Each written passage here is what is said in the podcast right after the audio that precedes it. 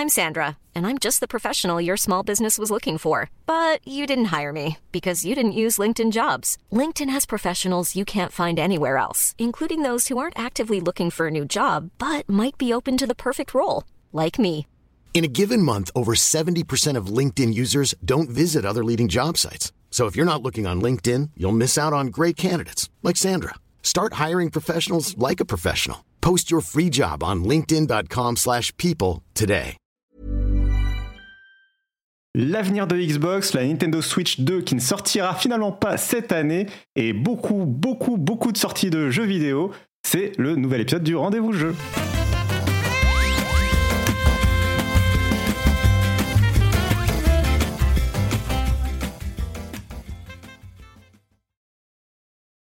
Salut, ah, c'est Cassim, c'est pas Patrick qui présente le nouvel épisode du rendez-vous jeu. Vous le savez, il a besoin d'un petit peu de repos, alors je prends le relais comme ça là pour enregistrer un épisode spécial. Et puis euh, c'est bien, euh, euh, l'actualité a réussi à s'aligner avec euh, un peu mes sujets de prédilection, donc on va surtout parler de Xbox, Euh, mais pas que. Il y a pas mal de petites choses dont il faut qu'on débriefe. Et je ne suis pas seul, bien sûr, pour parler de tout ça. Je suis accompagné euh, d'abord de euh, Marion, Marion qui nous vient notamment de Canard PC, n'est-ce pas? Oui, bonjour Cassim, bonjour à tous. Et euh, est-ce que ça va? Tout va bien? Oui, ça roule. On va parler beaucoup de Xbox, ça, ça me... Je, je te laisserai parler en expert, je pense. Oui, alors bon, euh, c'est- la force d'être un expert euh, de, de- de Xbox euh, en France, c'est qu'on n'est pas nombreux parce qu'il n'y a pas beaucoup de joueurs Xbox en général en France. Donc on est, on est une espèce rare. Euh, C'est ça, il faut choisir suis- des sujets niches.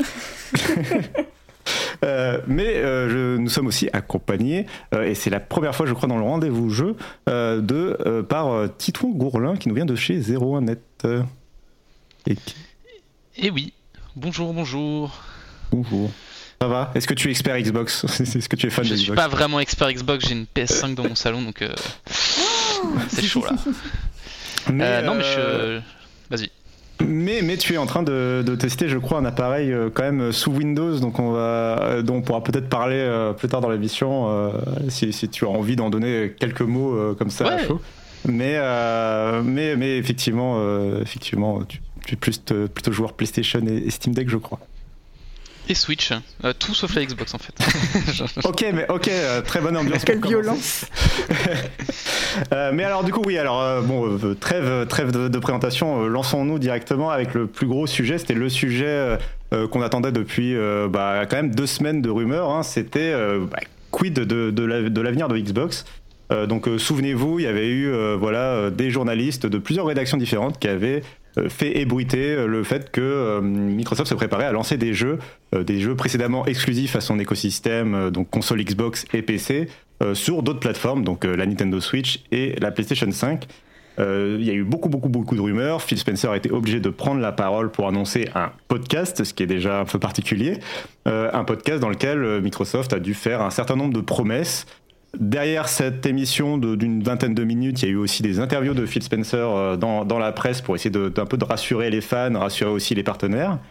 Et derrière ça, euh, là on enregistre finalement près d'une semaine après cet événement.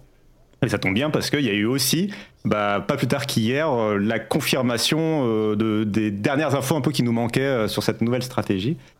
Donc je m'en vais vous faire un, petit résumé de, ce qui a été confirmé ou annoncé par Microsoft. Euh, D'abord, euh, le plus important sans doute, le fait qu'il ne quitte pas euh, l'industrie de la console de jeu, il ne s'arrête pas de faire des consoles de jeu, euh, et même il commence déjà à promettre qu'ils vont euh, lancer une nouvelle génération de consoles, donc euh, probablement à l'horizon euh, 2028, euh, nouvelle génération de consoles qui sera euh, marquera un bond technologique en avant, ce qui veut dire dans le jargon de Microsoft qu'ils n'abandonnent pas euh, la course à la puissance. Il ne faut pas s'attendre à une sorte de, de console euh, entre guillemets au rabais euh, dans, dans- la stratégie de Microsoft. Euh, Voilà, ils, ne décrochent pas euh, de la console de jeu. Il y aura une nouvelle Xbox un jour. La question, bien sûr, c'est euh, quel sera le nom le plus bizarre que Microsoft pourra trouver euh, pour cette nouvelle console après euh, la Xbox One et la Xbox euh, Series. Euh, ensuite, concernant les jeux, euh, ils ont bien confirmé effectivement qu'il y avait quatre jeux avec lesquels ils allaient expérimenter le fait de passer sur du multiplateforme. Euh, donc euh, maintenant les jeux, pendant le podcast ils n'ont pas voulu les, révéler, mais désormais on les connaît officiellement euh, puisqu'ils ont été annoncés notamment chez Nintendo lors d'un Nintendo Direct. les quatre jeux en question, c'est Pentiment, Hi-Fi Rush, Grounded et Sea of Thieves. Donc en fait, ils suivent en gros une sorte de portrait robot qui est des jeux qui ont plus d'un an d'existence en exclusivité sur l'écosystème Xbox, qui sont des jeux euh, soit à petit calibre, un peu, on va dire, indé entre guillemets, euh, comme, euh, comme Pentiment par exemple, ou des jeux multijoueurs, donc qui ont vocation à peut-être pouvoir agrandir leur communauté en allant chercher sur PlayStation et sur PC. là, c'est plutôt le cas de Sea of Thieves ou de, de Grounded par exemple. Faut savoir que, à la surprise générale, enfin en tout cas moi ça m'a surpris, Hi-Fi Rush ne sortira pas sur Switch, il, il, sort uniquement sur PlayStation 5.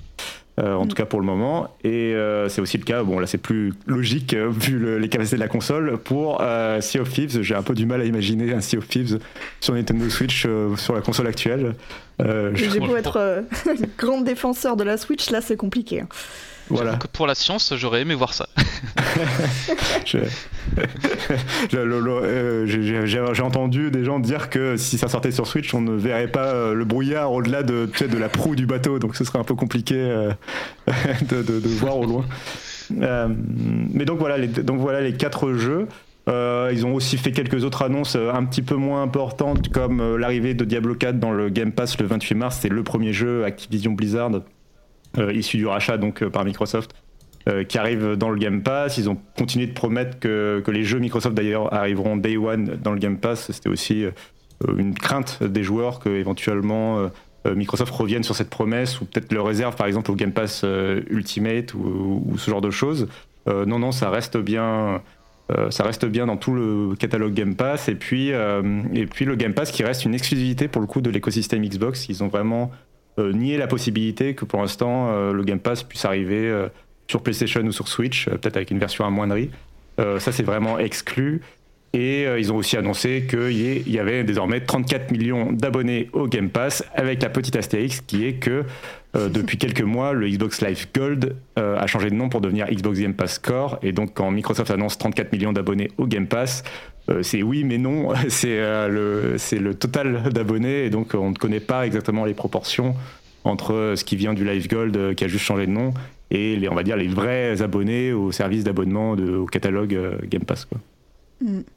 Voilà, euh, voilà, je crois que j'ai fait un peu le tour euh, de tout ce qui a été annoncé. Et dans les interviews, oui, voilà, il y avait une petite mention supplémentaire sur le fait qu'ils n'ont pas l'intention pour l'instant d'abandonner le jeu physique. C'est aussi une des craintes autour de l'écosystème Xbox parce qu'il y a de plus en plus de gens qui se tournent vers le dématérialisé. Et et, euh, et, donc ils ont confirmé que voilà ils voulaient pas pour l'instant ils, ils, abandonnent pas tout de suite le physique. Euh, faut quand même rappeler que alors déjà sur Xbox c'est l'écosystème où il y a le plus de parts de démat que euh, Microsoft avait dans les cartons euh, jusqu'à preuve du contraire. Enfin ça a déjà fuité de façon officielle. C'est un document de Microsoft une Xbox totalement démat série X. la série S est déjà totalement démat. Mm. Et ils n'ont plus d'équipe chargée vraiment du, du, retail depuis la vague de licenciement. et c'est plus vraiment dans leur stratégie. Ils l'externalisent du coup, ça veut dire qu'ils ont arrêté, mais ils n'ont plus leur les compétences en interne. Et d'ailleurs, le lancement, là, les jeux qu'ils ont annoncés pour PlayStation 5 et Switch, quand c'est des jeux qui ont une version physique, c'est en partenariat avec du limited run game par exemple. donc c'est plus du tout Microsoft qui s'en occupe. Donc on voit quand même malgré les promesses de Phil Spencer euh, qui dit non, non, on n'arrête pas le physique, on voit quand même que c'est plus non plus euh, la priorité stratégique euh, pour Microsoft. Est-ce que toutes ces annonces et tout ce blabla, je vais arrêter de parler un petit peu. Est-ce que toutes ces annonces bah, te, te, rassurent sur l'avenir de Xbox, Titouan Oula, alors moi j'étais pas inquiet du tout. Hein. j'ai pas trop compris. Bah non, mais tu fais bien de me poser la question comme ça parce que j'ai pas trop compris. Il y avait un espèce de vent de panique avant le podcast, là, avant le, mhm. euh, de beaucoup de fans de Xbox qui avaient peur que euh, ça y est, c'est fini Xbox. Maintenant, enfin Xbox au sens traditionnel du terme, au sens vendeur de console aussi, et, et qu'on allait euh, passer dans une espèce de Xbox dématérialisé totalement qui, qui, qui va vendre des jeux sur euh, PC mais aussi sur, euh, sur PS5, etc. Et aussi une peur de la fin des exclusivités. Enfin, j'ai pas trop compris ce truc parce que je, je, sais pas pourquoi les gens ont paniqué comme ça. je, me l'explique toujours pas d'ailleurs. mais euh, Parce que pour cas, toi, euh, pas- enfin, est-ce que pour toi, du coup, oui, c'est peut-être le fait que les exclusivités, c'est pas forcément un, un truc ultra crucial en- dans, dans, Bah non, joueur, enfin moi je le perçois pas comme ça, je sais pas vous en tout cas, mais j'ai l'impression que le Game Pass euh, est la grande force euh, aujourd'hui de, de la Xbox. Euh, moi j'ai hésité longtemps à prendre une Xbox à cause de ça. Euh, j'ai un PC euh, qui est sous Game Pass et, et je vois que c'est enfin, c'est un attrait énorme pour plein de joueurs, peut-être un peu plus casual et tout, et c'est peut-être ça le cœur de cible. Et, et moi je après je connais pas les j'avoue que je connais moins que toi je suis moins spécialiste que toi de, de, l'économie de Xbox et peut-être que Xbox va très mal mais j'ai enfin c'est pas du tout mon, mon sentiment en tout cas quand je en tant que observateur euh, euh, de l'extérieur comme est-ce ça. Et est-ce qu'il y a un des quatre jeux là, euh, euh, du coup, toi qui n'as pas de Xbox justement de console Xbox, est-ce que la- la- l'annonce de ces quatre jeux euh, te signale une sorte de bonne nouvelle? Est-ce que tu vas foncer pour acheter l'un de ces quatre jeux sur Switch ou sur PlayStation? Bah non parce que du coup j'ai un PC et donc j'ai déjà un petit peu bidouillé sur chacun de ces jeux. Mais euh, c'est peut-être ce, ce- en vrai Grounded on rigolait tout à l'heure sur Sea of Thieves qui euh, sur Switch mais Grounded sur Switch enfin j'ai vu les images ça m'avait l'air assez ok et, euh, et c'est le genre de truc que je me verrais bien euh, s'il y en a bien que je me verrais bien lancer c'est celui-là euh, notamment avec euh, bah, dans un cadre un peu plus familial euh, la Switch s'y prête bien et tout donc ça peut être, euh, peut être sympathique. Ouais, c'est vrai que ça peut être sympa. C'est vrai. Ouais, Euh, et- moi, je, je prends de l'avance, je réponds. Oui, oui, vas-y, vas-y. Euh, bah, moi, j'ai pas fait Hi-Fi Rush. Donc euh, franchement, euh, je pense que je vais me jeter dessus. Et, euh, mais si alors Sea of Thieves, je fais partie des rares personnes qui ne l'ont jamais lancé. J'ai vu que je crois qu'il y a une communauté de 35 millions de joueurs. Ouais, Ah ouais. C'est énorme. Euh, ça va mettre un coup à Skull and Bones ou euh, je m'imagine des choses. Cette sortie sur PlayStation 5, ça doit, waouh, ça doit faire euh, friser les moustaches euh, chez Ubi. Alors, c'est un- Est-ce que Skull and Bones effectivement. euh, euh, se met pas un coup tout seul J'ai l'impression Ouais, qu'il alors, non, c'est mais c'est- compliqué. c'est vrai, que- c'est vrai que Skull and Bones a mis des années et des années à sortir. Il a fini par réussir à sortir dans un état euh, qui n'a pas vraiment, euh, on va dire, euh, trouvé, je sais pas, la bonne presse, on va, on va dire ça Convaincu. comme ça, pour être gentil, euh, qui a pas trop convaincu la, la presse. Et c'est vrai que bah, est sorti là en février et euh, donc euh, Sea of Thieves sortira le 30 avril sur PlayStation 5. Donc dans deux mois. Il y a un autre jeu, alors c'est pas des jeux qui se jouent de la même façon, c'est surtout le- la thématique pirate qui, qui est commune entre les deux jeux finalement. Mais mais enfin force est de constater que oui il y a un jeu qui, qui est pour le, pour le coup là Sea of Thieves qui a su convaincre euh, au fil du temps il a, il a eu un démarrage difficile hein, à l'époque mais il a su convaincre au fil du temps il s'est fait une vraie communauté et c'est euh, sans doute un des plus gros succès de Xbox ces dernières années euh, euh, comme nouvelle Et licence euh, Et qui a prouvé la. Pour... Enfin, moi, je me souviens quand ça s'est lancé, j'ai pris mon premier Game Pass à cause de ce jeu d'ailleurs. Euh, C'était vraiment un des... un des jeux de lancement, je crois. Si Oui, c'est un des-. C'est un des premiers. Alors, c'est pas un des jeux de lancement du Game Pass, mais c'est un des premiers jeux, par contre, du lancement du concept de Day One. euh, Enfin, le fait que le jeu Voilà. sortait directement dans le Game Pass. Euh, et c'est là aussi où on a tout. Enfin, je pense qu'on a assez rapidement compris que le Game Pass se porte- se- mm, était plutôt idéal pour les jeux effectivement en ligne euh, où tu dois, as besoin de grossir une communauté assez vite.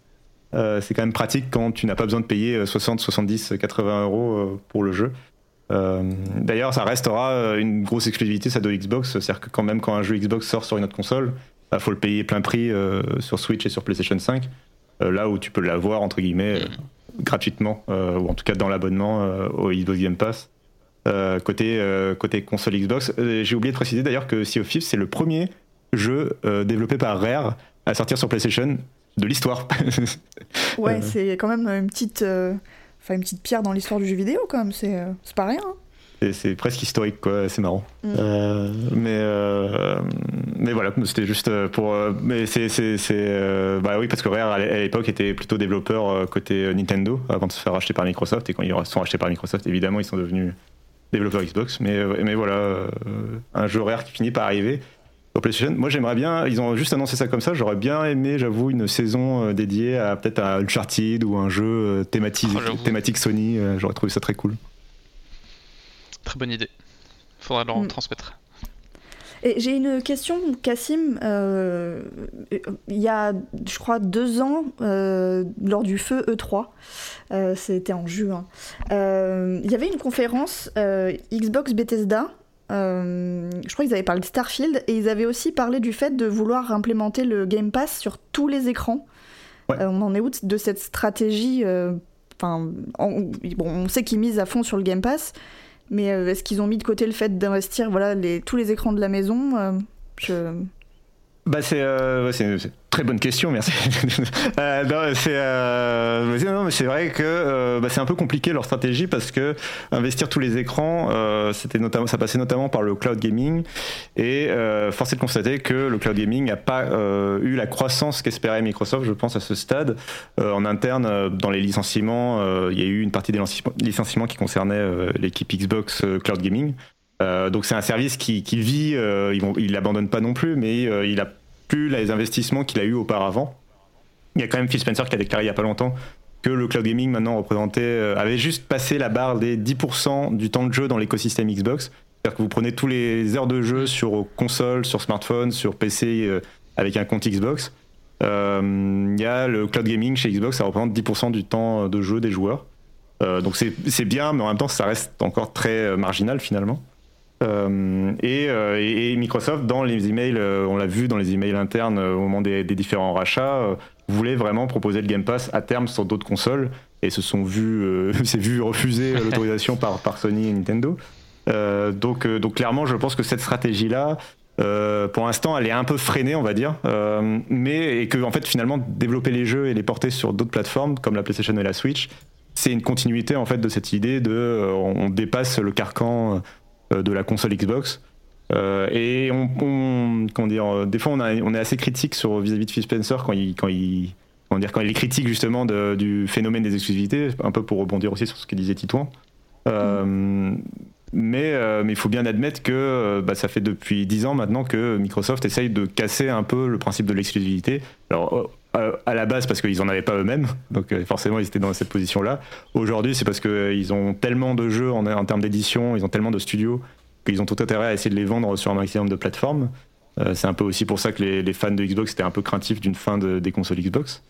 Mais, euh, on peut lui reconnaître une certaine continuité voilà, dans, la stratégie. Euh, et, finalement, c'est pour ça aussi que, ça fait un, effet bizarre ce podcast, c'est qu'il n'y a pas de révolution ou de changement incroyable de stratégie. C'est finalement la suite logique d'un truc qu'ils ont fait déjà au, fil des années précédentes. Quoi. mais c'était plus pour rassurer finalement les fans. Ouais, tout à fait. Et, les investisseurs, et pour rassurer, et rassurer les partenaires aussi qui développent des jeux pour la Xbox, euh, que bah, la Xbox ne va pas disparaître. Euh, et, effectivement, tu mentionnais Starfield d'ailleurs, ils ont aussi précisé que Starfield, a priori, euh, ne deviendrait pas multiplateforme, contrairement à ce que des rumeurs avaient pu indiquer. Ils ont exclu et Starfield et Indiana Jones assez, de façon assez claire. bon, on verra s'ils reviennent sur leurs paroles plus tard, mais a priori, pour l'instant, Indiana Jones et Starfield resteront des exclus. Quoi je trouve ça étonnant. Euh, enfin, je sais pas ce que vous en pensez, mais parce que Starfield, euh, moi, je, est-ce que ça veut dire que la suite de Skyrim, par exemple, sera une exclue? Enfin, moi, c'est tout de suite, je pense à ça. Euh, bah... Je sais pas pourquoi. Enfin, il y a une, oui, bien sûr. Il y, a une association et, et je trouve ça très étonnant parce que Starfield, pour moi, c'est typiquement le genre de jeu. Bah, tu as dit toi-même, ils sont devenus un éditeur tellement énorme. ils ont tellement de studios que en fait, leur stratégie, ça paraît logique, c'est de vendre des jeux partout. Et euh, Starfield aurait le potentiel peut-être de ça, et je trouve ça super étonnant. Bah tout à fait et euh, en fait c'est un peu moi c'est ce qui me déçoit un petit peu en sortie de ce podcast c'est qu'en fait j'aurais aimé qu'il y ait des règles un peu plus claires sur qu'est-ce qui à l'avenir sera totalement exclusif, exclusif de façon temporaire, euh, directement multiplateforme. J'aurais bien aimé qu'ils essaient de définir un peu plus des règles bah, qu'on puisse comprendre un peu comme quand ils ont promis le Day One justement dans le Game Pass. Bon bah maintenant on a compris tous les jeux Xbox c'est Day One dans le Game Pass tu vois c'est simple à comprendre. J'aurais bien aimé un peu avoir les mêmes, les mêmes règles pour euh, mm-hmm. leur, pratique éditoriale, euh, pour justement qu'on arrête de se poser la question, à chaque fois qu'il y a un jeu qui sort, de savoir est-ce que ce sera une exclusivité ou non. Et une fois qu'il est sorti, de se poser la question est-ce qu'il va finir par arriver sur PlayStation ou Switch? Tu vois, il crée un précédent un petit peu dangereux sur ce point-là. Euh, en tout cas, en termes de communication, c'est pas forcément idéal, quoi. Ouais, il se laisse une marge de manœuvre qui laisse quand même le joueur dans le flou. Hein. Et c'est rigolo cet attachement, cet attachement aux exclusivités. Euh, en tant que, je le dis, un fangirl de Nintendo, très clairement, euh, c'est vrai que ça me ferait très bizarre, par exemple, de voir un Zelda sur PlayStation ou sur Xbox. Donc la démarche de, Microsoft, justement, elle est énorme, en fait. Dans, enfin, ouais, bien sûr. C'est, moi, ça me, oh, ça me perturbe. Non, vous imaginez, non, mais un, non, mais un, Zelda en 4K à 60 images secondes. Non, mais attendez, euh, calmez-vous, calmez-vous tout de suite. Quoi que... des frissons. Alors qu'on veut juste Wind Waker sur Switch, pardon, mais. Quoique, euh, quoique Quoique Zelda euh, en 4K à 60 images secondes, peut-être que ce sera une réalité, mais une réalité seulement en 2025. Vous l'avez vu cette transition, vous l'avez Waouh Puisque, puisque autre sujet, on a eu dans la presse. alors c'est arrivé du, du Brésil d'abord par une source que j'avoue que que, je ne connaissais pas. Euh, j'ai plus le nom du j'ai plus le nom du journaliste en tête, euh, mais euh, c'est venu du, Brésil à la base comme rumeur et ça a été vite étayé et concrétisé, enfin comment dire, et appuyé par Eurogamer d'une part et Video Games Chronicle d'autre part. C'était Pedro Henrique Luti-Lipe, le journaliste brésilien, voilà, qui a, mhm. sorti l'info. Donc ça a été confirmé après par Eurogamer et par Video Games Chronicle, donc qui appuient la chose par leur propre source. Donc quand il commence à y avoir comme ça trois médias dans le monde qui confirment par leur propre source, on peut commencer à penser que c'est crédible. Euh, et l'info, c'est que la Nintendo Switch 2 ou la Super Nintendo Switch ou whatever, comme vous l'appelez, la prochaine console, la prochaine génération de consoles Nintendo, euh, n'arriverait pas finalement en 2024, mais euh, en 2025, au début de l'année 2025. Donc on, on, se calerait finalement sur le timing de la première Nintendo Switch qui avait réussi à, à Nintendo euh, peut-être un lancement, on imagine, en mars 2025, avec peut-être du coup, moi je pense, une présentation euh, qui arriverait euh, soit en janvier, soit vraiment en novembre-décembre, sur la toute fin de l'année. C'est ce qui avait été le cas, je crois, pour la, pour la première Nintendo Switch à l'époque. Euh, vous savez, quand les compteurs, euh, les voyants étaient au, rouge, n'est-ce pas euh, Mais donc, donc voilà, il faudrait encore attendre 2025. Est-ce que, est-ce que, est-ce que vous êtes triste? Est-ce que vous aviez économisé pour la Super Nintendo Switch? Est-ce que voilà, vous n'avez plus savoir quoi faire de votre Noël 2024 Alors Marion, du coup, pour, pour changer un peu l'ordre. Oh non, non, alors je suis pas triste du tout. J'attends, c'est bizarre, j'attends pas spécialement cette console. Euh, enfin, en fait, j'ai le temps, je sais pas. Je, me place en consommateur lambda. Il y a déjà tellement de choses à jouer sur Switch. Euh, et puis, c'est pas une console. Enfin, les consoles Nintendo en général, ce sont pas des consoles sur lesquelles j'ai des, j'ai des jeux. Euh, comment dire Je vais essayer d'organiser ma pensée. Les consoles Nintendo, ce sont des jeux de partage euh, sur canapé quoi chez moi. Donc en fait, euh, qu'une nouvelle console arrive ou pas, franchement, euh, qu'ils prennent leur temps, je sais pas, voilà, c'est, ça va pas bouleverser mon quotidien s'ils prennent 6 mois, 9, 12 de plus, honnêtement. Après, j'ai quand même très hâte d'avoir des détails sur la direction que va prendre Nintendo en termes stratégiques. on a bien compris que Xbox n'allait pas abandonner la course à la techno. Bon, chez Nintendo, ça n'a jamais été le, cheval de bataille, hein, il se place pas sur ce terrain-là, mais j'ai hâte de voir euh, euh, les rumeurs. Genre, j'aime pas les rumeurs, mais il semblerait que le côté portable reste, euh, reste au cœur de, la prochaine console. Combien elle va coûter, qu'est-ce qu'il y aura sous le capot? J'avoue que ça m'intrigue quand même pas mal. Et toi, Titan, du coup, est-ce que tu l'attends de pied ferme, du coup, euh, cette Nintendo Switch eh bien, Non, je partage euh, plutôt le sentiment. Euh, aïe aïe aïe Déjà, non mais déjà, j'ai acheté un Steam Deck il n'y a pas si longtemps, donc je vais pouvoir en profiter encore un peu. Parce que finalement, on est un peu sur le même concept, donc dans ma tête, il y a déjà ce truc-là. Et je suis assez d'accord sur le fait que j'attends. Enfin, je suis à la fois curieux de la Switch, de voir ce qui... quelle direction ils vont prendre, mais en même temps, je profite de ma Switch le... le temps qui est qui me reste avec elle, entre guillemets. Euh, c'est-à-dire que la Switch me suffit en elle-même euh, comme plateforme. Quand je joue sur ma Switch, euh, je ressens pas un manque, que ce soit technique ou quoi que ce soit. je sais, ça peut paraître un peu fou pour certains joueurs et joueuses qui, qui, apprécient voilà, je me sens visé. 4K, etc. Mais peut-être. Mais euh, si tu te, si tu t'inscris là-dedans en tout cas.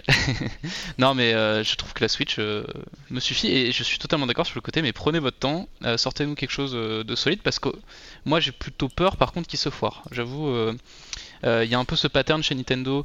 la Wii est un banger, la Wii U se foire, la Switch est un mhm. banger. Bon bah là on arrive dans une phase un peu de turbulence.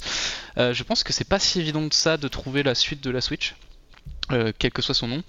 parce que la Switch est tellement un concept qui aujourd'hui a percé, euh, fonctionne très très bien et évident en fait pour les gens, euh, même des gens qui sont loin du jeu vidéo de base, euh, que réussir à refaire cette, cette équation très complexe, c'est pas évident. Eh bien écoutez, je suis assez d'accord avec vous deux en fait en réalité. alors d'abord, la partie qui me fait, on va dire, craindre, enfin le mot est un peu grand, c'est pour le fait que le calendrier, pour le coup, à venir de la Nintendo Switch, surtout du côté de Nintendo, bah, est assez vide. Enfin, en tout cas, on ne sait pas ce que Nintendo prépare pour la Switch pour les mois à venir, hormis le, Mario Donkey Kong qui est sorti, le Princess Peach. Il n'y a pas de, vraiment de blockbuster là à l'horizon. Euh, donc on, peut se poser la question et on, pensait que la Switch 2 justement, enfin que Nintendo réservait ses cartouches pour la prochaine Nintendo Switch euh, qui allait arriver plus tôt. Donc du coup euh, la question du calendrier un peu se pose. Mais en même temps c'est vrai que la Nintendo Switch bah, elle, a déjà bien vécu, elle a déjà un gros catalogue de mm. jeux et les gens sont pas obligés de jouer à des jeux Nintendo tout le temps non plus. Il y a plein d'autres jeux donc donc c'est pas c'est pas non plus un énorme problème. Euh, mais voilà, la question, la question peut se poser. Mais après, je suis d'accord avec vous deux sur le fait que euh, c'est pas si grave que ça que la, que la Switch arrive que en 2025. Euh, surtout qu'effectivement, il y a plein de questions qui se posent sur le, fait de réussir à trouver la, la bonne solution à l'équation que tu posais, euh, Titouan. Il y a et il y a plein de questions qui vont se poser de ce qu'on attend d'une nouvelle console Nintendo bah, en 2025, notamment des choses aussi bêtes que la rétrocompatibilité. Mmh. Est-ce que si, un, si on garde le même concept et que c'est juste une, entre guillemets, une Nintendo Switch plus puissante, est-ce qu'on peut s'attendre à des patchs euh, pour les jeux précédents euh, Et si oui, est-ce que c'est des patchs payants Est-ce que c'est des patchs gratuits? Est-ce que Tears of the Kingdom, il a le droit à une version euh, deluxe, par exemple, sur la prochaine Nintendo? Il y a plein de questions comme ça que, moi, que, je, me pose. Est-ce qu'il y a des nouveautés dans la manette? Est-ce qu'il y a des nouveaux jeux, type le nouveau Mario en 3D éventuellement, ou le nouveau Mario Kart? Est-ce qu'il y a un bah, nouveau concept? Enfin voilà, il y a plein de questions quoi. Et tu l'évoques, mais moi dans, dans, ma tête, s'il n'y a pas de first party Nintendo à la sortie de la console, euh, les gens vont continuer à acheter euh, l'ancienne Switch en fait. Il y aura aucun intérêt. Euh, donc je, moi, je vois oui. ça qui est, très important quoi. Oui, oui, mm. c'est tout, l'enjeu pour Nintendo. Et t'as raison. Tout l'enjeu pour Nintendo de changement de génération, c'est non seulement de trouver peut-être un peu la nouvelle recette, mais c'est aussi de convaincre les gens qui ont une Nintendo Switch aujourd'hui de faire de, migrer. En fait, c'est là aussi où entre, guillemets l'échec de la Wii U pouvait être une chance pour la Switch, et que bah du coup le public Nintendo, il était encore sur la Wii, qui vieillissait vraiment à ce moment-là et donc, euh, il y avait une transition qui était plus simple euh, vers la Switch. Euh, une fois que, enfin, une fois que la, je dis pas que c'était évident, mais une fois que la recette avait pris, qu'il y a eu Breath of the Wild et compagnie, le succès de la Switch a, s'est auto-alimenté et effectivement, le concept de console hybride, il était très fort et il a immédiatement convaincu. donc, ça a été quelque chose de très fort. là, s'ils reviennent avec le même concept, du coup, c'est l'effet waouh, il est plus là et en plus, il faut il faut renouveler un parc qui est déjà convaincu, on va dire. Donc, c'est tout c'est pour ça que l'enjeu est gros, quoi. Et un parc de joueurs euh, qui a pas forcément. Enfin, je pense qu'il y a beaucoup de joueurs, euh, j'aime pas ce mot, mais je vais l'employer quand même, casual, euh, qui, pour qui la Switch sera encore suffisante en 2025 et, et, c'est eux, qui vont être difficiles à convaincre. Quoi. Tout à fait. c'est clair, c'est. Pardon. Vas-y, vas-y, vas-y c'est un des gros cœurs de cible de Nintendo, euh, les, les, casus. Moi, je trouve que c'est un terme chouette. Je suis très casu sur les bords. Euh, mais, euh, mais oui, en fait, comme la Switch est une console qui se suffit déjà elle-même, et on va pas se mentir, on est quand même dans une période où les gens n'ont pas d'argent, très clairement. Mm. S'il faut ressortir 400 même 350 euros slash dollars pour une nouvelle console qui n'innove pas assez, je pense que ouais, Nintendo peut carrément se planter. Hein. Euh, tout à fait. Puis, euh, non, mais c'est vrai. Et, je, et, vous me faites penser au fait qu'il faut absolument que la nouvelle console soit compatible, d'ailleurs, euh, je pense, avec la Switch en termes de même de multijoueur. Enfin, que tu parlais de jeux familial tout à l'heure. Mm. Si les enfants ils ont une Switch Lite ou l'ancienne Switch, par exemple, et que tu peux pas jouer en multijoueur ou que les manettes sont pas compatibles avec, avec la nouvelle console, ce serait problématique, quoi. Oui, oui, puis Nintendo trouvera bien un moyen de se faire des sous, euh, faire de la marche sur des accessoires. On s'inquiète pas pour Adaptateur euh, Joy-Con vers Nintendo Switch 2, bien miam, euh, à 30 euros pièce. bien sûr. mais du coup, Nintendo, ils, ont, ils, nous ont aussi un peu donné des nouvelles. Je parlais du fait qu'ils n'ont ils ont pas beaucoup de jeux internes prévus, eux, dans leur catalogue, mais ils ont des jeux de développeurs tiers, pour le coup, ils ont fait un petit euh, Nintendo Direct Partner Showcase. Alors euh, moi, il m'a pas, euh, j'avoue qu'il m'a pas forcément trop marqué. D'ailleurs, je sens que pour Nintendo, c'était pas non plus l'événement le plus important de l'année dans la mesure où ça a été balancé via un simple lien YouTube. Il n'y a même pas eu de vrai Nintendo de, YouTube première, enfin ou de live YouTube ou ce genre de choses. Ils ont juste directement balancé la vidéo avec les annonces. et c'était vraiment un petit format, 15-20 minutes, histoire de donner des, euh, des nouvelles euh, des, autres développeurs, notamment des indés. C'est là aussi, par exemple, que Xbox est allé venir annoncer euh, Pentiment et, Grounded leur arrivée sur Switch, mais il y a eu aussi d'autres jeux. Est-ce qu'il y a des choses que vous avez retenues particulièrement dans, les jeux qui ont été peut-être présentés, ou alors est-ce que vous n'avez justement rien retenu parce que bah, peut-être c'était pas non plus l'événement de l'année, quoi? Titouan, je t'en prie.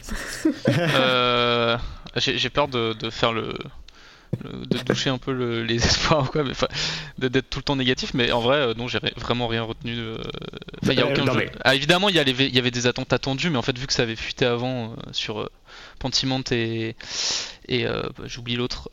Grounded? Grounded. Et ensuite, euh, moi j'avoue que c'est beaucoup de jeux qui, qui me parlent pas beaucoup euh, personnellement. Ceci étant, j'ai vu euh, des gens faire la remarque sur X, n'est-ce pas? Aujourd'hui même que la DA avait changé. Et c'est un petit détail intéressant, c'est-à-dire que peut-être que là on est en train de préparer la DA, la DA de, de l'après. Oui, l'habillage, l'habillage entre les annonces, entre les trailers de jeux, l'habillage du Nintendo Direct, le générique, etc. Euh, euh, a, légèrement évolué pour euh, et donc ça peut, on peut imaginer que ce soit l'habillage des futurs Nintendo Direct de la prochaine console de Nintendo. peut-être ou peut-être pas, on verra. c'est bien mince. mais écoutez, on se raccroche à ce qu'on peut. ah si, il y a Super Monkey Ball, ceci de temps, qui à voir, à surveiller. Ouais, je dirais que alors c'est marrant, moi, enfin, je le retiens sans le retenir, mais c'est euh, pour moi un des jeux qui bah, finalement que, je retiendrai facilement dans la liste, c'est euh, World of Good 2 qui. Euh, oui, mais c'est vrai. Qui est un jeu indé qui a, dont la suite avait été annoncée au Game Awards fin 2023, qui fait partie de ces jeux indés bah, de la première vague des jeux indés, enfin de, de, 2007 et quelques, mm-hmm. et qui a eu son succès à l'époque et puis qui, qui bah, dont on a pu entendu trop parler et, là ils reviennent avec un World of Good 2 et je trouve ça intéressant de le voir dans, ce Nintendo Direct. Alors, il n'y a, pas, a pas non plus euh, grand chose à dire dessus, à analyser sur le jeu, hein, mais, euh, mais voilà, c'est peut-être le jeu que je retiendrai euh, là comme ça. Je sais pas si Mario, tu en as, tu, en as un autre. alors moi, c'est, j'ai un peu le même, le même avis que Titouan. J'ai pas été transcendé. J'attendais, j'attendais des indés français. Bon, évidemment, il y en a pas. mais alors oui, j'ai pas, il n'y a pas beaucoup de jeux qui m'ont fait, qui m'ont fait rêver. Il y en a un que j'ai retenu, alors que je tiens à le préciser, je suis une quiche en Souls-like, mais vraiment, genre il faut pas me faire jouer à ça. Mais il y a Another Crab's Treasure, qui est un Souls-like, mais où vous êtes un crabe, et je trouve ça génial. C'est très coloré, c'est sous l'océan, quoi. J'entends Disney. Euh, euh, le décalage me plaît beaucoup. Et, euh, et, je, je, toucherai bien à ça, même si je pense que je tiendrai qu'une vingtaine de minutes, mais mais je sais pas, c'est le jeu qui, m'a, qui est le plus ressorti selon moi de cette, euh, de cette euh, simili euh, conférence quoi. Oui, bah, tu parlais de Disney d'ailleurs, il y a Epic Mickey qui a été annoncé sous forme de remaster pour la Switch, qui est mm. un jeu qui à l'époque, qui date quand même de la, de la Wii et qui date de, de 2010 à l'origine. Euh, signe, euh, enfin quand on commence vraiment à, être, à sortir les remasters de jeux Wii, c'est que je crois que là il est temps qu'on passe à la prochaine génération de consoles. Ouais, là il faut, euh, passer à autre chose. D'ailleurs le remaster, enfin, enfin, je suis pas un ayatollah des graphiques, des graphismes, pardon, mais, mais je trouvais que bon, faut le dire vite quoi. je, sais pas, quelque chose. oui. Je sais pas à quoi ressemblait le jeu de base, j'avoue, je l'ai pas en tête, mais quand je vois à quoi ça ressemble, je suis bah, peut-être qu'il aurait fallu attendre un petit peu. Euh, alors, et alors, bon, il y a quand même un autre jeu. Euh, Vas-y, pardon. non, pardon, euh, je, voulais juste dire, je voulais juste saluer la, la prouesse de sortir Kingdom Come sur la Switch, quand même. C'est vrai, c'est vrai. Ça semble, être un jeu. Enfin, en fait, tout ce qui est en 3D, on, sent quand même que ça y est, la console arrive en fin de cycle, quoi. Ouais, tout à, tout à fait. Euh, surtout quand t'es pas Nintendo, parce qu'encore Nintendo arrive à faire des choses euh, un peu impressionnantes en 3D, je trouve, sur sa propre console, mais parce qu'ils ont la maîtrise euh, technique de, la machine, quoi. Mais c'est vrai que très très vite, ça peut être compliqué pour les éditeurs tiers. puis je pense que les éditeurs tiers, très, très simplement aussi, ils attendent pour le coup la prochaine console pour pouvoir fournir une nouvelle vague de jeux, quoi, tout simplement. Euh, il y a a peut-être un autre jeu d'ailleurs qui arriverait peut-être sur la prochaine console de Nintendo, on ne sait pas. Euh, en tout cas, en attendant, il a eu le droit à, l'annonce de son DLC. Euh, c'est le grand Elden Ring. Alors, le contexte, moi j'ai envie de commencer par ça, c'est le fait que l'éditeur récemment, Bandai Namco, a annoncé que les résultats financiers de l'année euh, étaient un petit peu plus compliqués que l'année précédente parce que bah ils sont là il y a, l'année sans Elden Ring quoi euh, versus l'année de tous les records avec le lancement de Elden Ring. eh bien là je pense que les actionnaires de Bandai Namco vont pouvoir retrouver le sourire puisque From Software a dévoilé en grande pompe avec un vrai trailer assez long du, le premier DLC de Elden Ring, Shadow of the Earth Tree, qui sortira le 21 juin et qui est un DLC à 40 euros avec une édition collector à, je crois, 150 ou 200 euros. 250, je crois. 250 euros, voilà. Donc, donc il va y avoir, ça va faire du chiffre d'affaires. Est-ce que, au-delà de ça, 40 euros pour un DLC, c'est un vrai pari Et en même temps, euh, c'est Elden Ring, euh, Elden Ring qui avait bluffé tout le monde sur la taille du jeu, euh, sur enfin son épaisseur, sur bah, tout quoi. Je vais pas refaire le, le, j'ai pas reparlé d'Elden Ring, mais mais du coup voilà ils partent ils partent un peu en terrain conquis avec ce DLC. J'ai vu des gens autour de moi à la rédac quand il a été annoncé cliquer sur sur le bouton de précommande. Est-ce que vous avez eu le temps de, de, de, voir cette bande d'annonce Est-ce que vous avez envie surtout de vous replonger dans le dans ce monde là quoi? Alors, ce qui est génial, c'est que la bande-annonce a été révélée euh, une demi-heure, une heure après la conférence de Nintendo dont on parlait juste avant. Euh, le décalage était énorme. Donc, euh, je, l'ai dit, je suis nulle en Souls-like. Et pourtant, moi, je suis prête à, essayer quoi. J'ai essayé Elden Ring. Elden Ring m'a claqué. Voilà, c'était pas possible. Mais quand je vois ça, je me dis waouh, il y a quand même de sacrées ambitions derrière un DLC. Bon, 40 euros, ça a l'air. Euh, enfin, 40 euros, c'est cher pour un DLC. Il faut voir tout le contenu qu'ils vont mettre à l'intérieur, effectivement. Et puis, bon, j'ai regardé un petit peu euh, le contenu de l'édition collector. Bon, euh, j'espère que la statuette sera très jolie. J'espère qu'elle est plaquée or. Oh bah j'espère que t'as as un petit lingot, un petit lingot fourni avec. T'as des runes ou je sais plus comment ça s'appelle. oui c'est ça. Les runes de grâce. de la magie avec. Non, mais ça a l'air euh, d'ajouter quand même pas mal de contenu, ouais, entre mm. les sorts. Euh, je sais pas s'il y a de nouvelles classes, mais il y a un nouveau monde, euh, un nouveau grand méchant. Enfin bref, ça a l'air quand même huge, quoi. Est-ce que tu avais fait Elden Ring, Titouan? Je me rappelle plus. Oui, j'ai fait Elden Ring, mais je ne l'ai pas fini. et donc, moi, effectivement, je fais partie, je pense, de ces gens qui. Ça donne une, une occasion de se replonger dedans et d'essayer de le terminer. Et pour peut-être ouvrir la page du DLC. Euh, et j'avoue que. Alors, moi j'ai l'impression qu'il y a des nouvelles classes. Euh, je suis pas un spécialiste d'Elden Ring, mais là j'ai vu des personnages bouger, j'avais jamais vu ça. Euh, mettre des high kicks par exemple, ou faire des espèces d'esquives chelous. donc, ça, ça, ça, m'intéresse beaucoup. Et ensuite, moi pour moi c'est Elden Ring 2 en fait. Hein. Enfin, j'ai l'impression, quand tu regardes le trailer, ça a l'air d'être gigantesque. Il y a mm. l'air vraiment d'avoir. J'ai l'impression que. Évidemment, je suis un trailer donc on verra bien. Mais euh, la promesse semble être quand même euh, enfin à la hauteur des 40 euros demandés quoi. Mais on verra. Oui, il y a eu d'ailleurs des, interviews euh, des développeurs autour du, trailer et effectivement ils promettent notamment, alors nouvelle classe je, ne l'ai plus en tête mais ils promettent au moins des nouvelles armes avec des nouvelles compétences. Ah, c'est peut-être des armes et du coup ça fait des, mouvements. Et voilà, d'accord. Exactement. mais qui compte, c'est, c'est quasiment, bah, finalement, enfin une arme dans Elden Ring, c'est presque une nouvelle classe quoi. Oui, parce qu'il n'y a pas de système de classe, si je me souviens bien. oui, oui ouais. Euh, et donc des nouveaux sorts, des nouveaux boss évidemment. Alors moi ce qui me fait un peu peur, j'avoue, c'est le fait que euh, les développeurs disent que c'est vraiment, euh, on va dire, une suite quelque part. Elden Ring dans le sens de difficulté des, des, affrontements.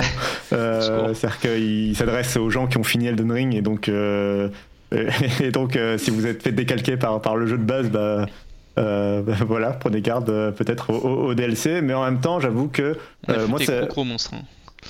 Euh, dans le trailer euh, qui font très peur. Euh, j'avoue que moi, j'avais parcouru le jeu. Alors effectivement, je l'ai pas fini non plus. Je m'étais arrêté littéralement devant le boss final. en, ayant très, en étant très satisfait de m'arrêter devant le boss final, j'avais fini un peu mon histoire avec le jeu. mais je sais que. Hmm je trouve, je trouve, que c'est une performance. Hein, surtout que je ne suis pas du tout un From Softos, effectivement.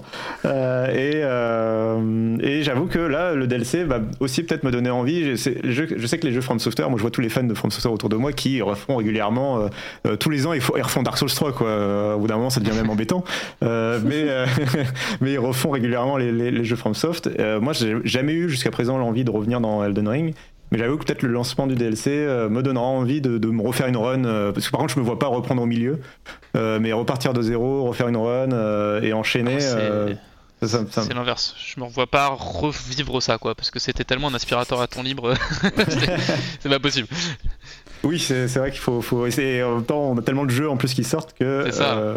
que, ça, risque d'être un peu compliqué de trouver le temps, surtout qu'il sort le 21 juin 2024, euh, c'est-à-dire euh, pour moi probablement quelques semaines avant Final Fantasy XIV Dawn Trail, donc ça risque d'être un peu compliqué de caser ça dans mon agenda. C'est pas ça Final Fantasy XIV, Cassim? Oh bah tu me poses la question, écoute. non, je, non, non, non, non, non. euh, pense ne le lancez pas là-dessus. Euh, si tu remplaces Patrick, tu ne peux pas te permettre de. Euh, alors je vais vous parler de Destiny. Non, euh, bref. mais justement, justement, on parle de Patrick. Je, je remplace Patrick le temps d'un épisode et je dois me, je m'oblige évidemment à vous parler et à vous inviter euh, à vous rendre euh, sur euh, Patreon. Si cet épisode du podcast vous a plu, si d'une manière générale le rendez-vous jeu vous plaît, c'est une émission qui est totalement gratuite et écoutable voilà sur n'importe quel appareil avec la bonne application de podcast, le rendez-vous jeu.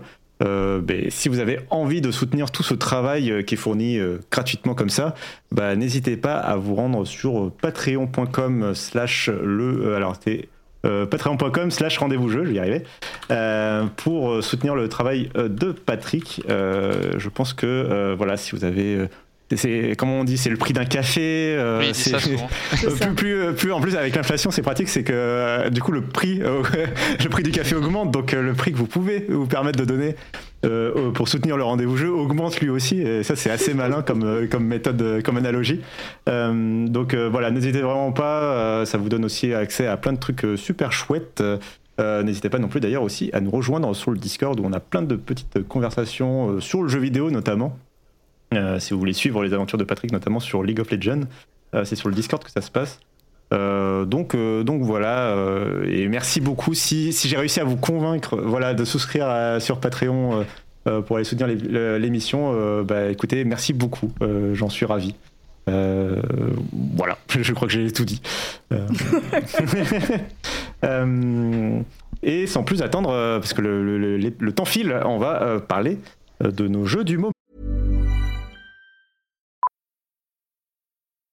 Millions of people have lost weight with personalized plans from Noom, like Evan, who can't stand salads and still lost 50 pounds.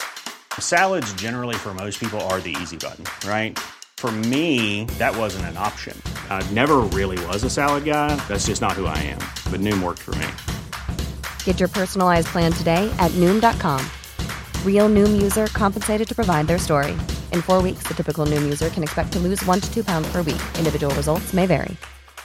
If you thought the only way to get a more defined jawline with natural looking results was through surgery, think again. Juvederm Volux XC is a non surgical injectable gel filler that improves moderate to severe loss of jawline definition and can help you achieve natural looking results with little downtime. Even better, this improved definition lasts up to one year with optimal treatment. No maintenance required. Improve jawline definition for a smooth, sculpted look with Juvederm Volux XC. For important safety information and to find a licensed specialist, visit juvederm.com. That's J U V E D E R M.com. Not for people with severe allergic reactions, allergies to lidocaine, or the proteins used in Juvederm. Common side effects include injection site redness, swelling, pain, tenderness, firmness, lumps, bumps, bruising, discoloration, or itching. There's a risk of unintentional injection into a blood vessel, which can cause vision abnormalities, blindness, stroke, temporary scabs, or scarring. Talk to a licensed specialist to find out if it's right for you.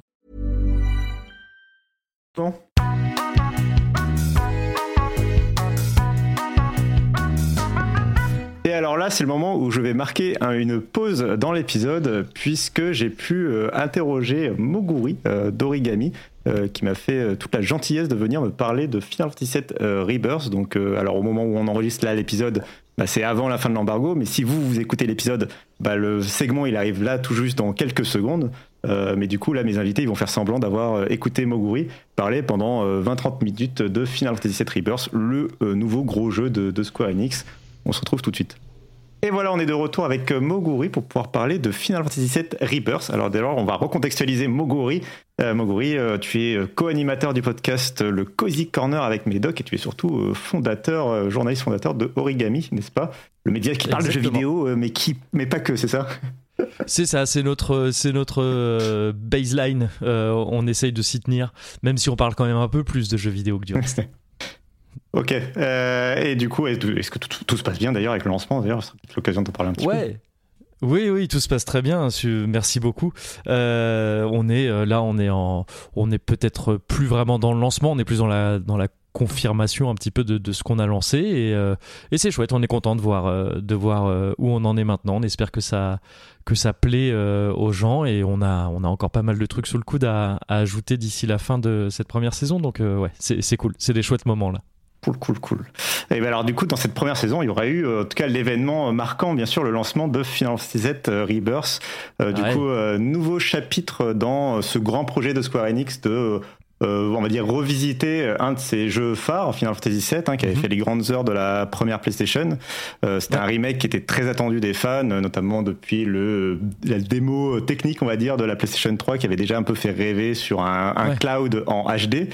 Euh, et bien là, on a eu, on a eu le droit à un remake sur la fin de vie de la PlayStation 4, et maintenant on a le droit à Rebirth. Donc c'est un nouveau chapitre dans qui sera finalement une trilogie. Et toi, tu as pu, du coup, tu as pu le tester en avance, euh, du coup, euh, pendant combien de temps euh, Plusieurs jours, plusieurs semaines? Est-ce que tu as pu le finir? Ouais, alors malgré le fait que je l'ai depuis une semaine et demie là et que et que j'ai passé bien 70 heures dessus, et eh ben je l'ai pas encore fini, figure-toi parce que j'y joue un petit peu aussi comme un abruti, c'est-à-dire que je fais euh, absolument tout ce que me propose le jeu, mais parce que je, bon, on, le comprendra assez vite parce que j'adore ce que me propose ce jeu euh, et que c'est un jeu qui est important pour moi. Euh, Rebirth c'est important pour moi parce que remake l'a été et parce que surtout euh, le FF7 original l'a été.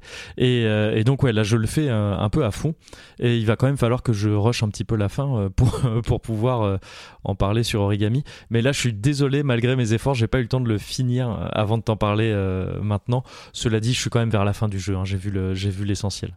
Écoute, je suis de l'école euh, qui pense. Alors effectivement, tu n'auras peut-être pas un propos complet sur ce que le scénario peut apporter, mais je pense que je suis, je suis de l'école qui pense que bon, quand tu as fait une l'essentielle partie du jeu, tu peux quand même avoir un avis euh, assez construit, je ah. pense. Euh, ah mais oui, mais je me disais, je me disais bien qu'on s'était croisés dans les couloirs de cette école-là. On, est de la même. On était dans la même classe. bien, bien, sûr. Bah, l'école Persona. Hein. c'est ça, c'est ça. Et du coup, oui. alors Final Fantasy Rebirth pour aller un peu plus en profondeur dans le jeu, donc il sort sortira dans, dans, dans quelques jours. Euh, toujours, euh, alors j'allais dire toujours un JRPG. Je ne veux pas lancer le débat de ce qui est un JRPG, un RPG, tout ça. On n'est plus euh, à l'époque de la sortie de FF16. sortons de ça. moi, ce que je veux savoir surtout, c'est s'ils ont eu des nouvelles idées par rapport à un FF7 remake qui déjà bah, arrivait, je trouve, en tout cas moi, à marier combat réel et tour par tour. Enfin, il proposait quelque chose en termes de, de gameplay qui était hmm. Intéressant. Est-ce que là, Rebirth bah, apporte des nouvelles choses?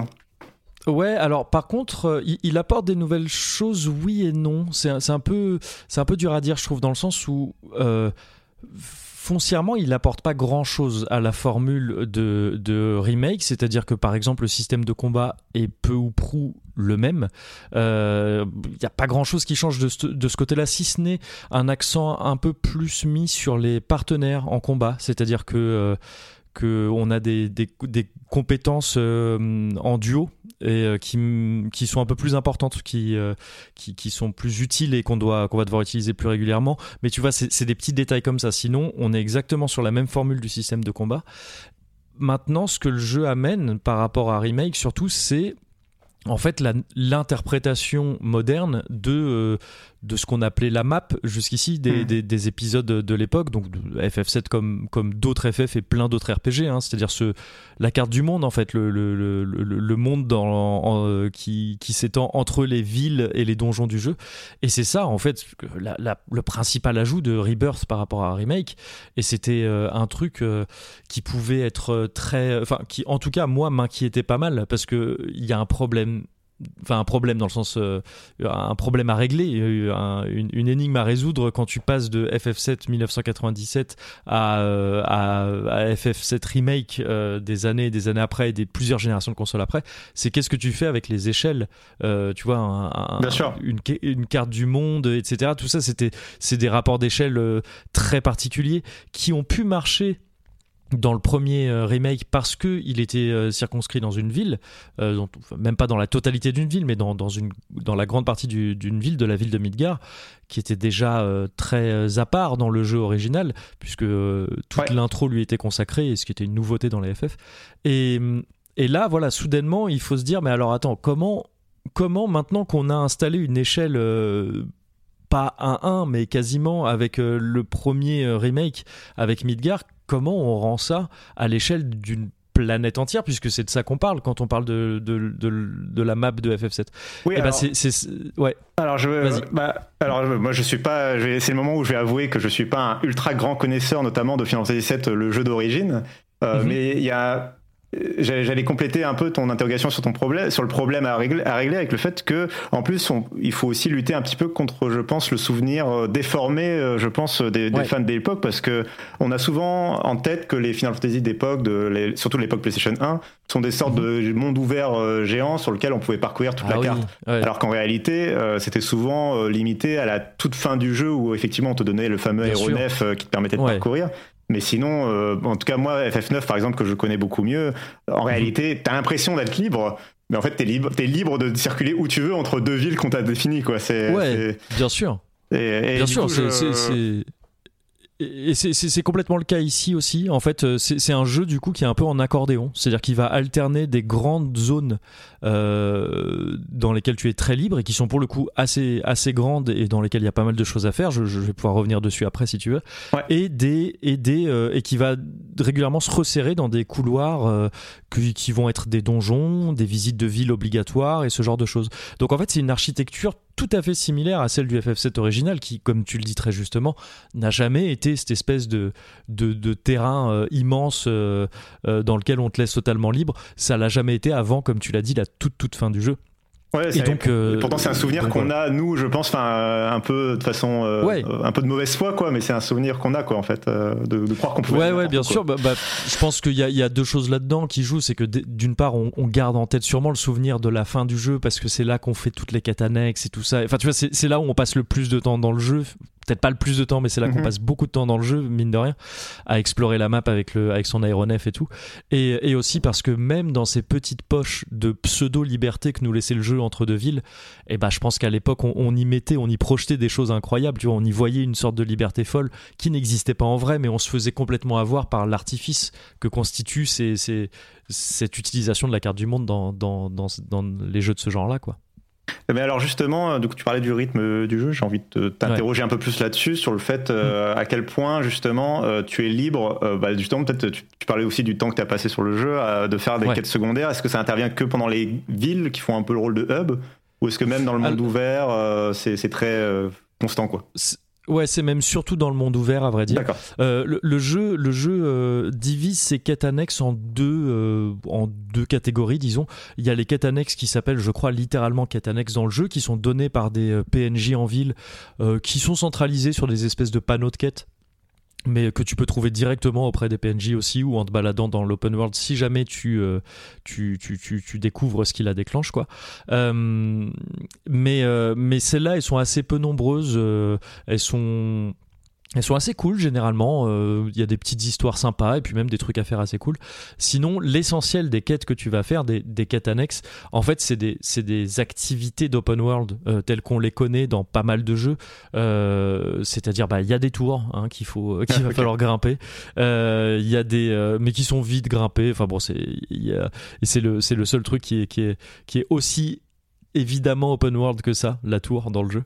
Mais sinon, voilà, ouais, dans chaque. En gros, en fait, tu vas, quand je parlais d'accordéon, c'est que tu vas avoir différentes parties du monde, parce que le, là où j'en suis en tous les cas, à moins d'une grosse surprise, le monde n'est jamais totalement unifié. Tu peux pas aller. Euh, euh, tu peux pas traverser la map d'un coup euh, parce qu'il y a des endroits où bon bah il y a des astuces scénaristiques où tu es censé passer d'une certaine manière et, et, donc voilà tu c'est pas c'est pas d'un trait On, le jeu est divisé en plusieurs grandes régions. Je laisse le, je laisse la, le nombre euh, exact euh, secret pour l'instant. Euh, ce sera un plaisir de le découvrir, je pense, pour les gens. Il y en a plus que ce qu'on pourrait croire. encore une fois, le jeu est, le jeu est long. Et. Et donc dans chacune de ces grandes zones, tu vas avoir, tu vas avoir ouais, des tours à découvrir, des, ce qui s'appelle des puits de vie, c'est des, des, endroits, alors ça, ça va parler aux gens qui connaissent vraiment FF7, mais des endroits de, de mako cristallisés que tu vas devoir analyser. En gros, c'est euh, c'est tout est lié à, au personnage de Chad Lee dont tu te souviens peut-être si tu as fait euh, quand, dans, le remake qui te donnait des quêtes euh, de combat. Oui, d'accord. le, petit personnage qui n'était pas incroyable au demeurant. Les combats en et bah là, le pardon? Les combats en VR, du coup, tu parles Les combats en VR, ouais, voilà, c'est ça. Le personnage qui te donnait ces combats-là, en fait, là maintenant, il te dit, euh, il te dit, bon bah, maintenant que tu vas explorer le monde, et eh ben en fait, profites-en pour me faire plein d'analyses. Euh, et tu, en gros, voilà, tu vas analyser des euh, différents trucs et, et, tu retrouves les mêmes activités réparties sur les différents, sur les différents bouts de, de l'open world du jeu, quoi. Mais, mais ça peut paraître assez rébarbatif et assez, euh, assez lourd euh, dit comme ça. Je pense que certains, certaines considéreront que ça l'est effectivement, mais je trouve qu'il y a quand même un effort assez conséquent fait sur, euh, sur ces quêtes-là. C'est-à-dire que même si en a que tu fais, et c'est toujours la même chose, c'est-à-dire que tu vas toujours aller toujours trouver des tours, toujours analyser des données de euh, d'invocation pour pouvoir les récupérer ensuite, euh, toujours euh, quoi d'autre, bah, analyser ces puits de Mako là et ce genre de choses. Et bah en fait tout est placé de telle sorte à ce que ce soit ça te pousse à la découverte du monde. Ouais, voilà, c'est sur ton chemin ou dans des endroits cool à essayer d'atteindre. Parce que il y a un truc qui est qui est vrai aussi dans chaque nouvelle région, c'est que tu as un mode de transport différent par région qui est d'habitude un chocobo qui va changer de couleur et donc avoir différentes capacités. Donc par chocobo, au cas où on entend euh, ces espèces de gros poulets euh, traditionnels dans les Final Fantasy, euh, les montures quoi. Et comme dans le FF7 original, il y a des, il y a le chocobo jaune de base qui se contente de courir, mais il y a aussi le chocobo qui va grimper les montagnes, le chocobo qui va pouvoir, euh, euh je sais plus, euh, bah, voler un petit peu, enfin planer un petit peu, et, et, et à chaque, à chaque, euh, chaque région correspond à de ces chocobos. Et donc il y, y, a un level design dans les régions qui pousse vachement à l'exploration et à la découverte de, de, de, petits trucs à droite à gauche. Et, et aussi dans chaque région, il y a une quête qui concerne, euh, c'est une espèce de grand fil rouge qui s'appelle les proto-reliques. Et ça, à chaque fois, c'est un type de quête différent. Donc en fait, même en, même en refaisant la même chose dans chaque région, le jeu arrive à faire varier quand même un petit peu les plaisirs et, euh, et, donc à, renouveler l'intérêt. quoi. Ouais, alors tu parles de variété de, de, jeux, alors j'ai envie de t'interroger du coup sur les fameux, euh, enfin j'en ai entendu parler en tout cas des fameux mini-jeux. à quel point ça a pris une part peut-être trop importante dans ton jeu. Non, je sais pas. Euh, mais ouais, alors. ouais, ouais, ouais. Effectivement, il y en a pas mal, mais, mais je trouve que, en fait, personnellement, c'est un truc que j'apprécie parce que là aussi, en fait, ça, comment dire, ça reprend la grammaire d'FF7. Euh, les FF, euh, surtout à l'époque PlayStation, les 3 FF sur PlayStation 7, 8, 9, c'est des FF, si on s'en souvient bien, qui euh, et tu parlais du 9, le 9 est très, euh, est très parlant là-dedans, je trouve, si tu te souviens de, du, du, de l'intro du 9, c'est des, eh, c'est des jeux qui en fait mettaient tout le temps des petits mini-jeux partout. C'était important dans les FF. C'est une manière aussi de dire, bah, enfin, c'était de la production value quelque part, tu vois, pour, pour euh, Square. Et, et, là, en fait, FF7 Rebirth reprend ça. Il y avait un peu ça dans le remake, mais là, c'est vrai que dans le Rebirth, t'as des mini-jeux différents tout le temps tout le temps, tout le temps, tout le temps, et c'est des nouveaux trucs qui arrivent, mais qui sont toujours des trucs que tu peux décider de faire qu'une fois et plus jamais y retoucher.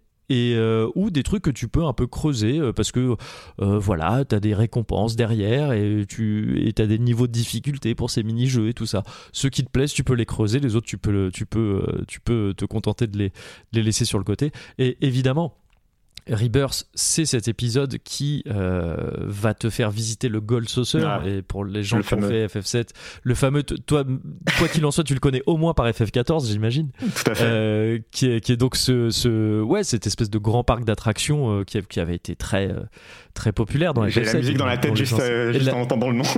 musique incroyable, effectivement. Et, et, qui est vraiment littéralement un parc d'attractions, quoi. Et ça, pareil, dans l'original, t'avais ce truc qui te disait, bah là, c'est un endroit, alors qui est lié au scénar, tu vas pour des raisons particulières et tout. Mais quand t'es là-dedans, tu vas quand même jouer au mini-jeux de moto. Les, les, courses de chocobo. les courses de chocobo, etc., etc. Donc t'as as tout ça, effectivement, dans le Gold Saucer, mais t'as aussi tout ça partout dans le jeu, presque à la moindre occasion. Et personnellement, j'ai trouvé ça bien dosé. J'ai pas trouvé que c'était trop euh, j'ai trouvé que c'était cool que ce soit là, quoi. Et alors du coup, avant qu'on, j'aimerais bien t'interroger un petit peu quand même sur le, fond du jeu, enfin le scénario et, et, comment il s'inscrit un peu dans la, dans, dans, la série. Mais du coup, avant ça, je voulais te demander si, euh, bah justement pour ceux qui n'ont pas fait, euh, qui n'ont pas cette référence méta de ou comment mm. s'inscrit Final Fantasy VII Rebirth dans, dans, dans, la série de jeux, est-ce que c'est un jeu qu'on peut recommander ou pas justement à quelqu'un qui n'aurait pas fait les épisodes précédents, qui veut se lancer mm. Alors, ça me paraît compliqué. Enfin, tout est possible. hein. On, Bien on sûr. peut, on peut s'y mettre comme ça et puis y trouver, raccrocher les wagons plus tard et tout ça. Ça, c'est toujours possible. Mais donc, ceci mis à part, c'est peut-être un peu compliqué euh, de s'y mettre sans avoir fait remake parce que c'est vraiment une suite directe, quoi. Ça reprend juste après. euh, euh, ça reprend juste là où remake s'était arrêté, etc. Et donc, enfin, c'est c'est le côté un petit peu particulier quand même de cette trilogie de remake qui est que bah, les trois jeux sont indépendants, mais c'est ça raconte quand même une histoire qui à la base tenait en un jeu. Donc, euh, le jeu fait quelques efforts pour résumer quelques, trucs, mais à peine, honnêtement. Donc si on n'a pas fait remake, c'est compliqué. Si on n'a pas fait remake, mais qu'on avait fait FF7 à l'époque, bon bah on va très vite raccrocher les wagons et voir à quel moment on en est du jeu et, et quels sont les enjeux. Euh, maintenant, si on n'a pas fait le FF7 original et qu'on a fait le remake, je pense que ce Rebirth est tout à fait dans la, dans la continuité. Il me paraît même euh, un peu plus euh, digeste. C'est-à-dire Ouais. que Remake, je, je veux pas trop en dire, mais Remake euh, jouait beaucoup avec ce côté méta, comme tu dis. Re- remake jouait avec le fait que c'était un remake. Dans son, dans son scénario et tout ça, il y avait ouais, tout un truc. Et qui, qui pouvait perdre les joueurs qui euh, les joueurs et les joueuses qui n'avaient pas joué à l'original parce qu'on on leur rajoutait une espèce de surcouche euh, de, de de complexité scénaristique entre guillemets euh, que, que les que les gens qui avaient fait FF7 à l'époque captaient très bien mais ça pouvait être compliqué pour les autres. Là le Rebirth est étonnamment je trouve vu et pareil j'en dirai pas plus mais vu la manière dont se bouclait le remake Rebirth est étonnamment dans les clous de FF7 en fait tu passes la Ouais. plus l'essentiel de ton temps de jeu à, à faire ce que tu faisais dans FF7, enfin à reproduire euh, les événements d'FF7. Et donc, alors à quelques grosses exceptions près, Ouais, mais alors dont non, mais je justement. ne dirais rien de plus. Non, enfin, je- mais, pour l'instant, euh, euh, voilà. euh, non mais alors je, je vais te- Ouais. je vais te- je vais t'enlever euh, le harnais de sécurité. Allons-y. Ouais. à partir de maintenant, partons du principe que les gens ont, si vous nous écoutez euh, euh, et que vous n'avez pas voulu, que vous n'avez pas fait Final Fantasy Remake et que vous aimeriez le faire et vous gardez les surprises, etc. Sur le donc FF7 Remake, le premier épisode de cette trilogie. Euh, bah, Mm. partez maintenant et revenez dans, dans 5, euh, 5 à 10 minutes grand max. Ah, d'accord. Euh, mais mais euh, mais allons-y euh, allons-y pour Mais- euh, spoiler euh, Ouais. gaiement en tout cas FF7 remake bon euh, évidemment on va pas spoiler FF7 Rebirth mais, Non, mais oui, voilà, FF7 d'accord, ouais, remake euh, ouais.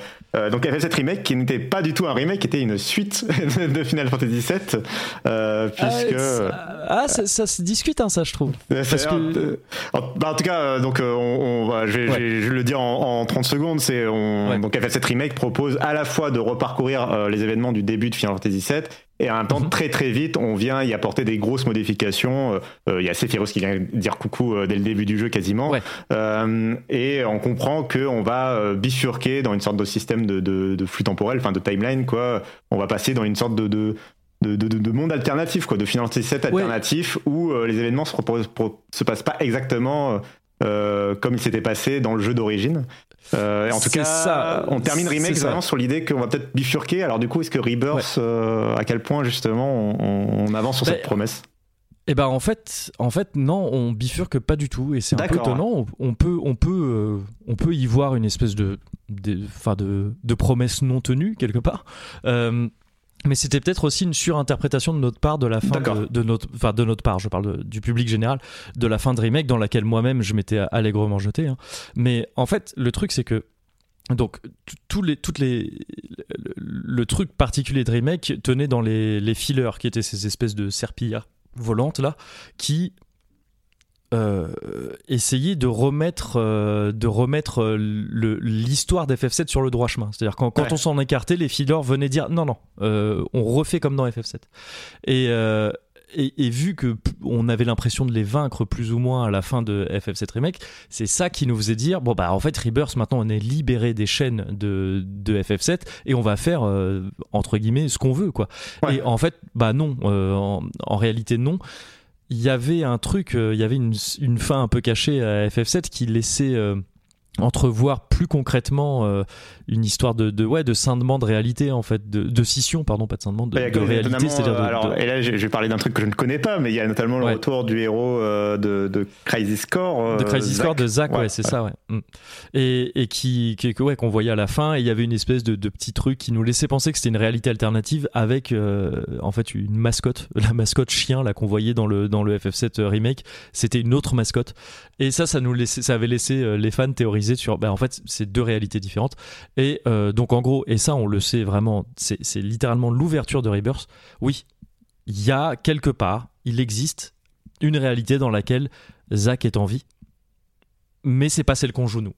Ah, Donc en fait, très bien, très on passe, on, on passe, euh, on passe vraiment euh, là où j'en suis pour l'instant. On passe mais je- 97% du temps dans dans une timeline qui est celle de FF7 en fait, vraiment. Et et de ci de là, parfois le jeu te dit ah. ouais, ça c'est pas tout à fait pareil. Ou alors de ci de là le jeu va te dire ouais mais si on rejetait un œil à ce qui se passe du côté de chez Zach dans sa dans sa réalité à lui. Mais c'est très bref. Et, euh, et voilà et donc c'est c'est co- c'est comme ça que ça se dessine pour l'instant. Maintenant, voilà, je sais pas encore où tout ça va. Il y, a toujours ce truc de tu te dis tu te dis bien que ça va servir à quelque chose, ce Zach Ah. d'un côté, le cloud de l'autre et tout. Bon, Il y a- et puis il y, y a évidemment un, un gros événement. euh, de, de- Il y a- il y a c'est ça. quelque chose dont j'ai envie de te poser la question, mais je, je vais me Ouais, retenir mais- et je vais laisser les gens découvrir. Mais... et que de toute façon j'ai pas encore vu. Donc euh, je, je, suis pas encore arrivé là dans le jeu. Il y a une question que tous les joueurs, euh, soit qui ont fait FF7, soit qui se sont fait spoiler FF7 parce que c'est un des moments les plus Ouais. célèbres du jeu vidéo, euh, se posent Ouais. comme question à partir du moment où on te dit eh, peut-être qu'on va changer les choses et que des personnages euh, euh, qui étaient Ouais, morts dans, la- dans- dans les jeux d'origine ne le sont plus dans des, des mondes, dans des mondes parallèles. Ouais, exactement. Bah, c'est un, c'est un des gros enjeux de ce remake, en fait, quoi, je trouve. C'est, enfin, du, du remake, euh, qui était le, le premier, quoi. C'était de, de nous mettre un peu dans la même situation qu'on soit au courant de ces Hmm. fameux événements ou pas, en fait. C'est qu'on se dit, ah, mais alors peut-être que ça pourrait se passer différemment. Et, euh, et moi, oui, ce que, j'espère quelque part, c'est que en fait, euh, on nous le dise d'une manière ou d'une autre. Bah oui, mais non. Enfin, tu vois, d'une manière ou d'une autre, que tu te retrouves dans la même situation qu'à l'époque, quoi, en fait. Ouais, ouais, c'est Euh, vrai que ça, je trouve, ça, je trouve ça, je, trouve assez intéressant. Ouais, tout à fait, tout à fait. C'est vrai que c'est intelligent de le voir comme ça. en fait, quand tu remets les joueurs en condition d'être surpris par le scénario, en fait. Ouais, c'est Donc- ça. Donc c'est c'est c'est- c'est assez cool. Et, Euh, et je trouve que c'est très bien foutu que le, le- parce que je, je sais pas si si je l'ai assez euh, assez laissé entendre là quand je décrivais les activités de manière un peu froide comme ça où je disais bon je devais avoir l'air de décrire un jeu un peu chiant je le trouve incroyable je trouve Oui, voilà. Alors, FF7 je te un peu. Vas-y, c'est le Ouais. moment de fanboyer un peu, là. Vas-y. Ouais, bah c'est, c'est- en fait, euh, ouais, Rebirth, c'est, c'est, c'est un remake est un jeu que j'attendais pas du tout, qui me, qui me, dont j'étais pas sûr d'apprécier le concept et tout ça, et qui en fait m'a énormément plu, mais qui m'avait laissé dans un doute énorme pour la suite. Pour le Rebirth, où je m'étais dit, bon, bah, je suis très curieux de voir comment ils vont euh, gérer ces fameux changements d'échelle et tout. Et euh, Rebirth, c'est un jeu qui, plus que me plaire, il m'impressionne. Je suis vraiment impressionné par ce que, par ce que Square Enix a fait avec euh, Rebirth. C'est pour moi le. En fait, c'est- vraiment une renaissance du JRPG à, à- à l'ancienne, et par à l'ancienne, j'entends euh, à l'époque de FF7, quoi, justement. C'est une Ouais. renaissance à, à plus d'un titre, quoi. C'est vraiment arrivé à. Ils ont réussi à reprendre ce rythme, à reprendre ces. ces- ces- cette mise en scène du voyage et de l'exploration, de la découverte de, de, de petits, de petits recoins de la map et tout ça. Euh, tout ça est, remis au goût du jour là d'une manière tellement fluide et tellement, euh, tellement efficace. J'ai l'impression que ça l'est. C'est un peu dur pour moi à dire dans ma position, mais j'ai l'impression que ça peut l'être pour quelqu'un qui n'a pas fait l'original. Mais alors, quand t'as fait l'original, mais c'est un truc, c'est un truc qui devient vraiment fou et- et extrêmement émouvant parce que il y a vraiment euh, euh, c'est un jeu musée tu vois c'est un jeu qui te dit bah, enfin un jeu parc d'attractions qui te dit bah, tu vas visiter les lieux que tu avais en tête euh, à l'époque. Tu vas les visiter tels que tu les avais peut-être en tête alors qu'à l'époque c'était euh, quatre polygones Ouais, qui, se battaient, euh, qui se battaient. Et, et, et c'est euh, en fait ça, ça te fait presque l'effet que c'est un effet aussi fort que peut être celui de, de jouer à un jeu en VR, tu vois. C'est que t'avais un truc, euh, t'avais un truc euh, en tête à l'époque, et là c'est complètement différent, des échelles complètement différentes. T'as l'impression de redécouvrir un truc complètement différent, mais en, en même temps extrêmement familier. Et je trouve qu'ils ont vraiment réussi à, à respecter cet équilibre, c'est-à-dire à, à te proposer quelque chose de nouveau, mais en même temps tout à fait familier. Tu sais toujours où t'es, tu Ouais, ouais, reconnais ouais. toujours c'est ces exactement- petits trucs et tout ça. C'est exactement ce que j'avais ressenti avec euh, Half-Life Alix, qui effectivement était en VR par rapport Ah à oui, Half-Life 2, yes. euh, ce Ouais. rapport d'échelle, de redécouvrir la ville et tout ça, c'était exactement ce que Mm. j'avais ressenti, donc je comprends tout à fait. Euh, Ouais, et voilà. bon, Et- euh, et, donc et même euh, juste pardon après je, te, je, je- Ouais. je finis là-dessus mais le même le ce que ce que je dis là c'est plus au niveau de l'architecture générale du jeu mais le scénar aussi je trouve est très habile le- pour l'instant là où j'en suis euh, pour ça c'est-à-dire pour te dire euh, te mettre juste des, des petites touches te rappeler par petites touches quand t'es quelqu'un qui a fait FF7 et tout, euh, par petites touches que t'es quand même pas tout à fait dans FF7. Que quand même, attends, euh, pour l'instant, euh, tu reconnais et tout, mais mm, reviens dans, reviens dans 3 heures, il se peut qu'il y ait quelque chose qui ait changé. Et, et ça, c'est ça, c'est assez fascinant, je trouve. Euh, c'est vrai que je l'ai pas dit en introduction, mais si moi j'ai pas fait Final Fantasy VII, je suis quand même un des, enfin, un, un euh, donc euh, Ouais.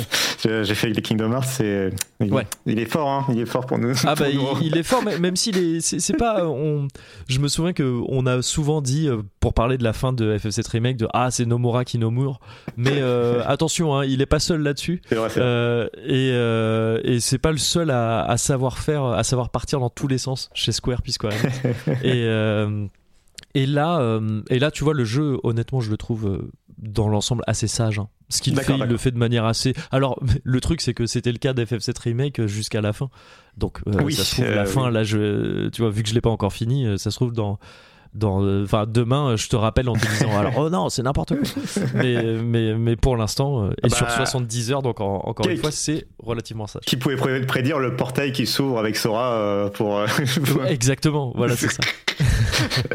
et ça reconstitue complètement, ça se place dans la timeline. Alors attendez, C'est 308 de days, machin. Non. C'est ça.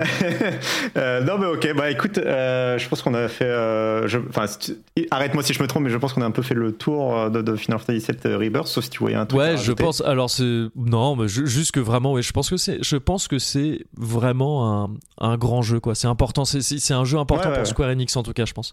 Square Oui. Enix qui, re- qui retrouve vraiment une espèce de façon de faire et de Ouais, et c'est, c'est- ça me, ce jeu me paraît être un énorme flex de la part de Square Enix à, à plus d'un titre quoi. C'est, Mais, c'est euh, assez, c'est assez impressionnant. Bah, si on peut parler effectivement en trois minutes un peu de, du côté plus large euh, autour de Square Enix, bah, déjà ça fait quand même quelques années que là, le JRPG, euh, entre la série des Persona, la série des Yakuza, euh, Ouais. ou, euh, ou là, euh, ou même le dernier, par exemple moi le dernier Dragon Quest que j'ai plutôt apprécié, euh, Oui. Euh, bah, c'est quand même, euh, enfin on est quand même sur une sorte de retour un peu en âge d'or euh, des, des gros JRPG. Euh, on pourrait aussi parler de Zelda et, et en allant encore plus loin.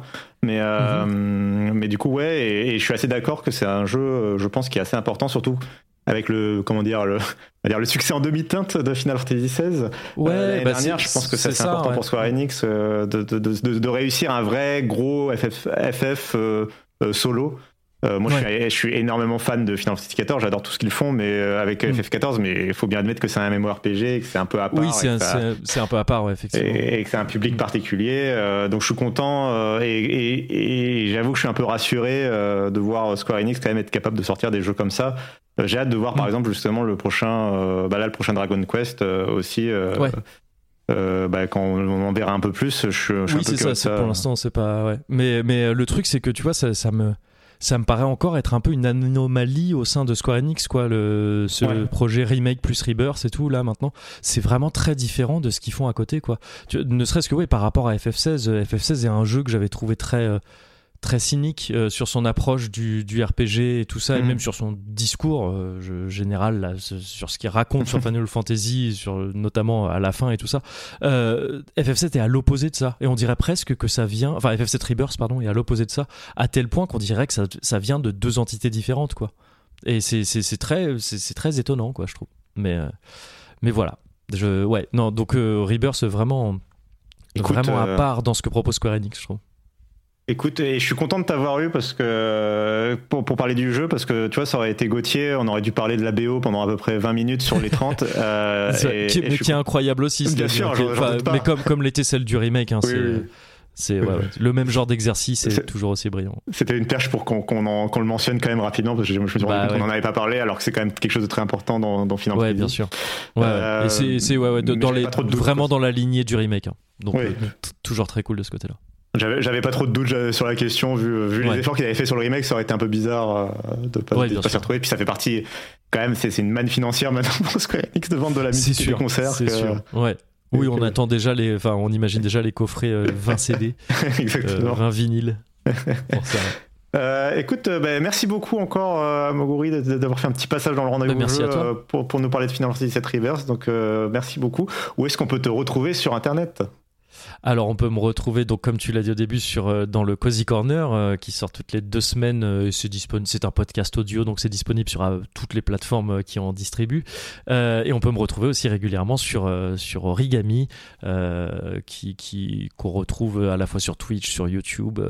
en tapant Origami Media, généralement on tombe sur les différents sur les différents les différents canaux qu'on utilise pour diffuser nos contenus.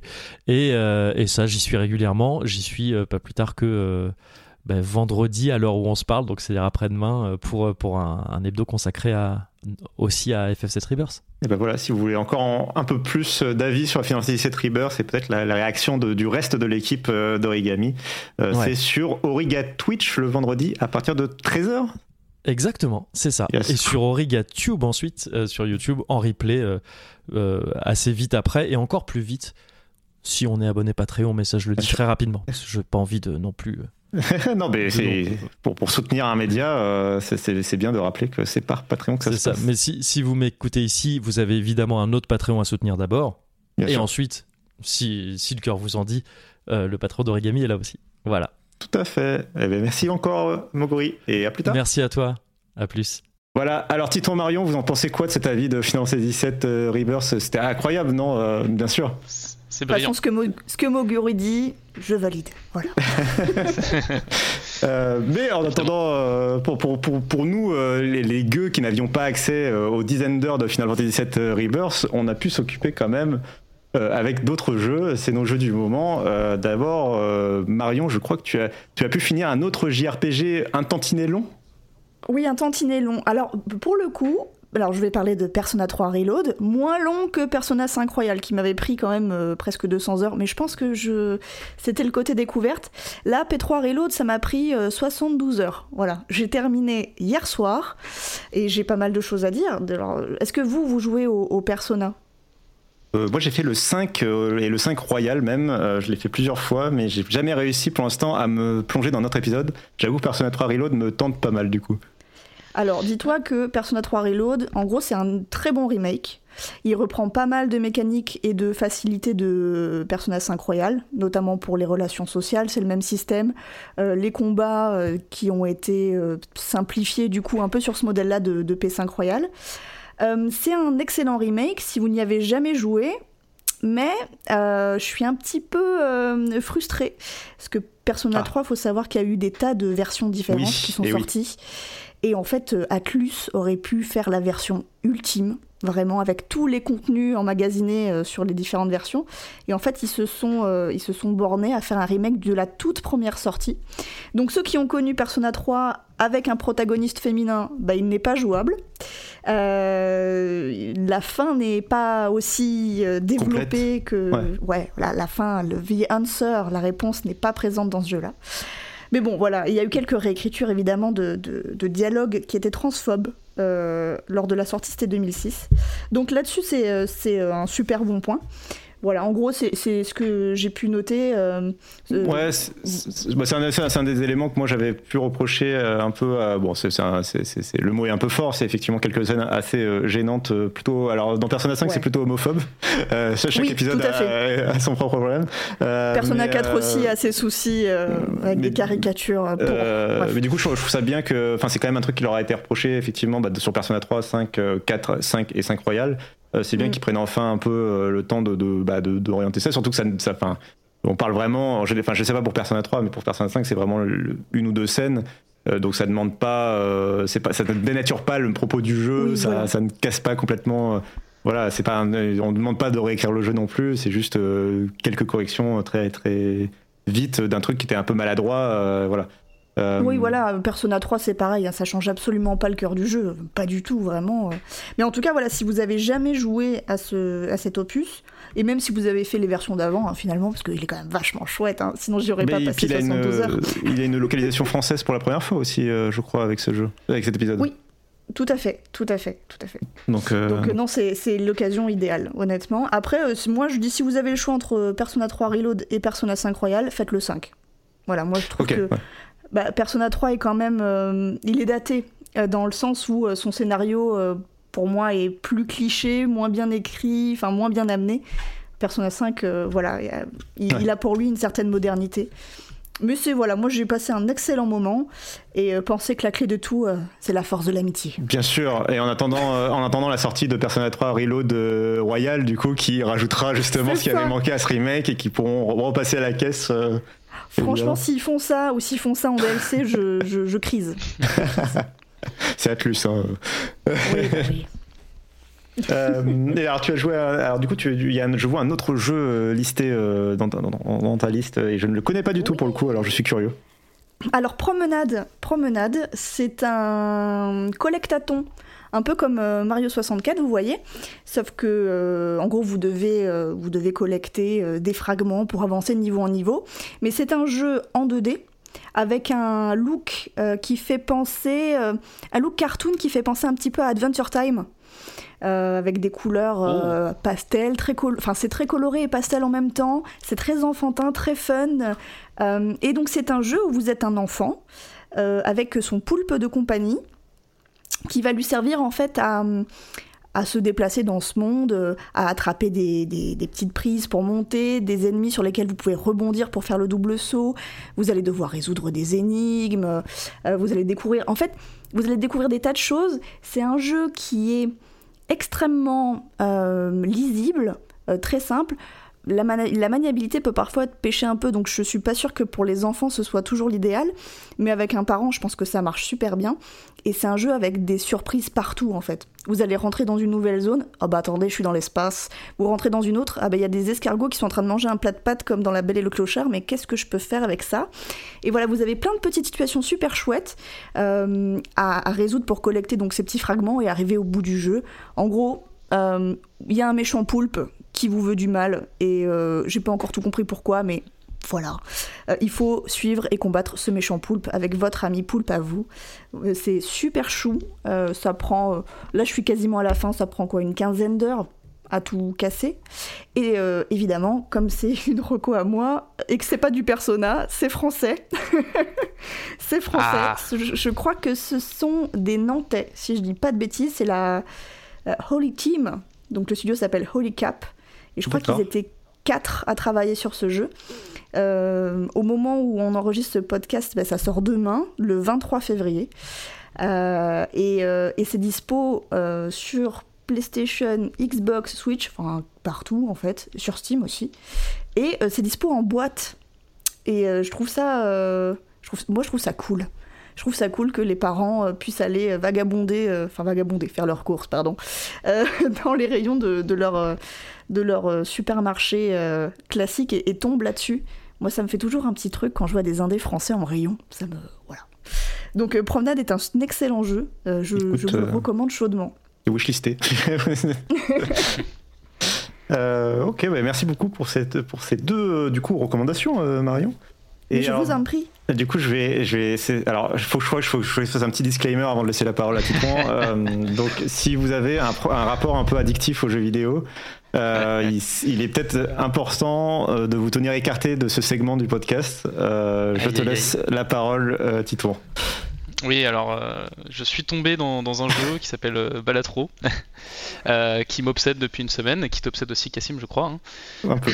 et pour vous donner juste une rapide idée, je suis devenu obsessionnel de ce jeu grâce à sa démo.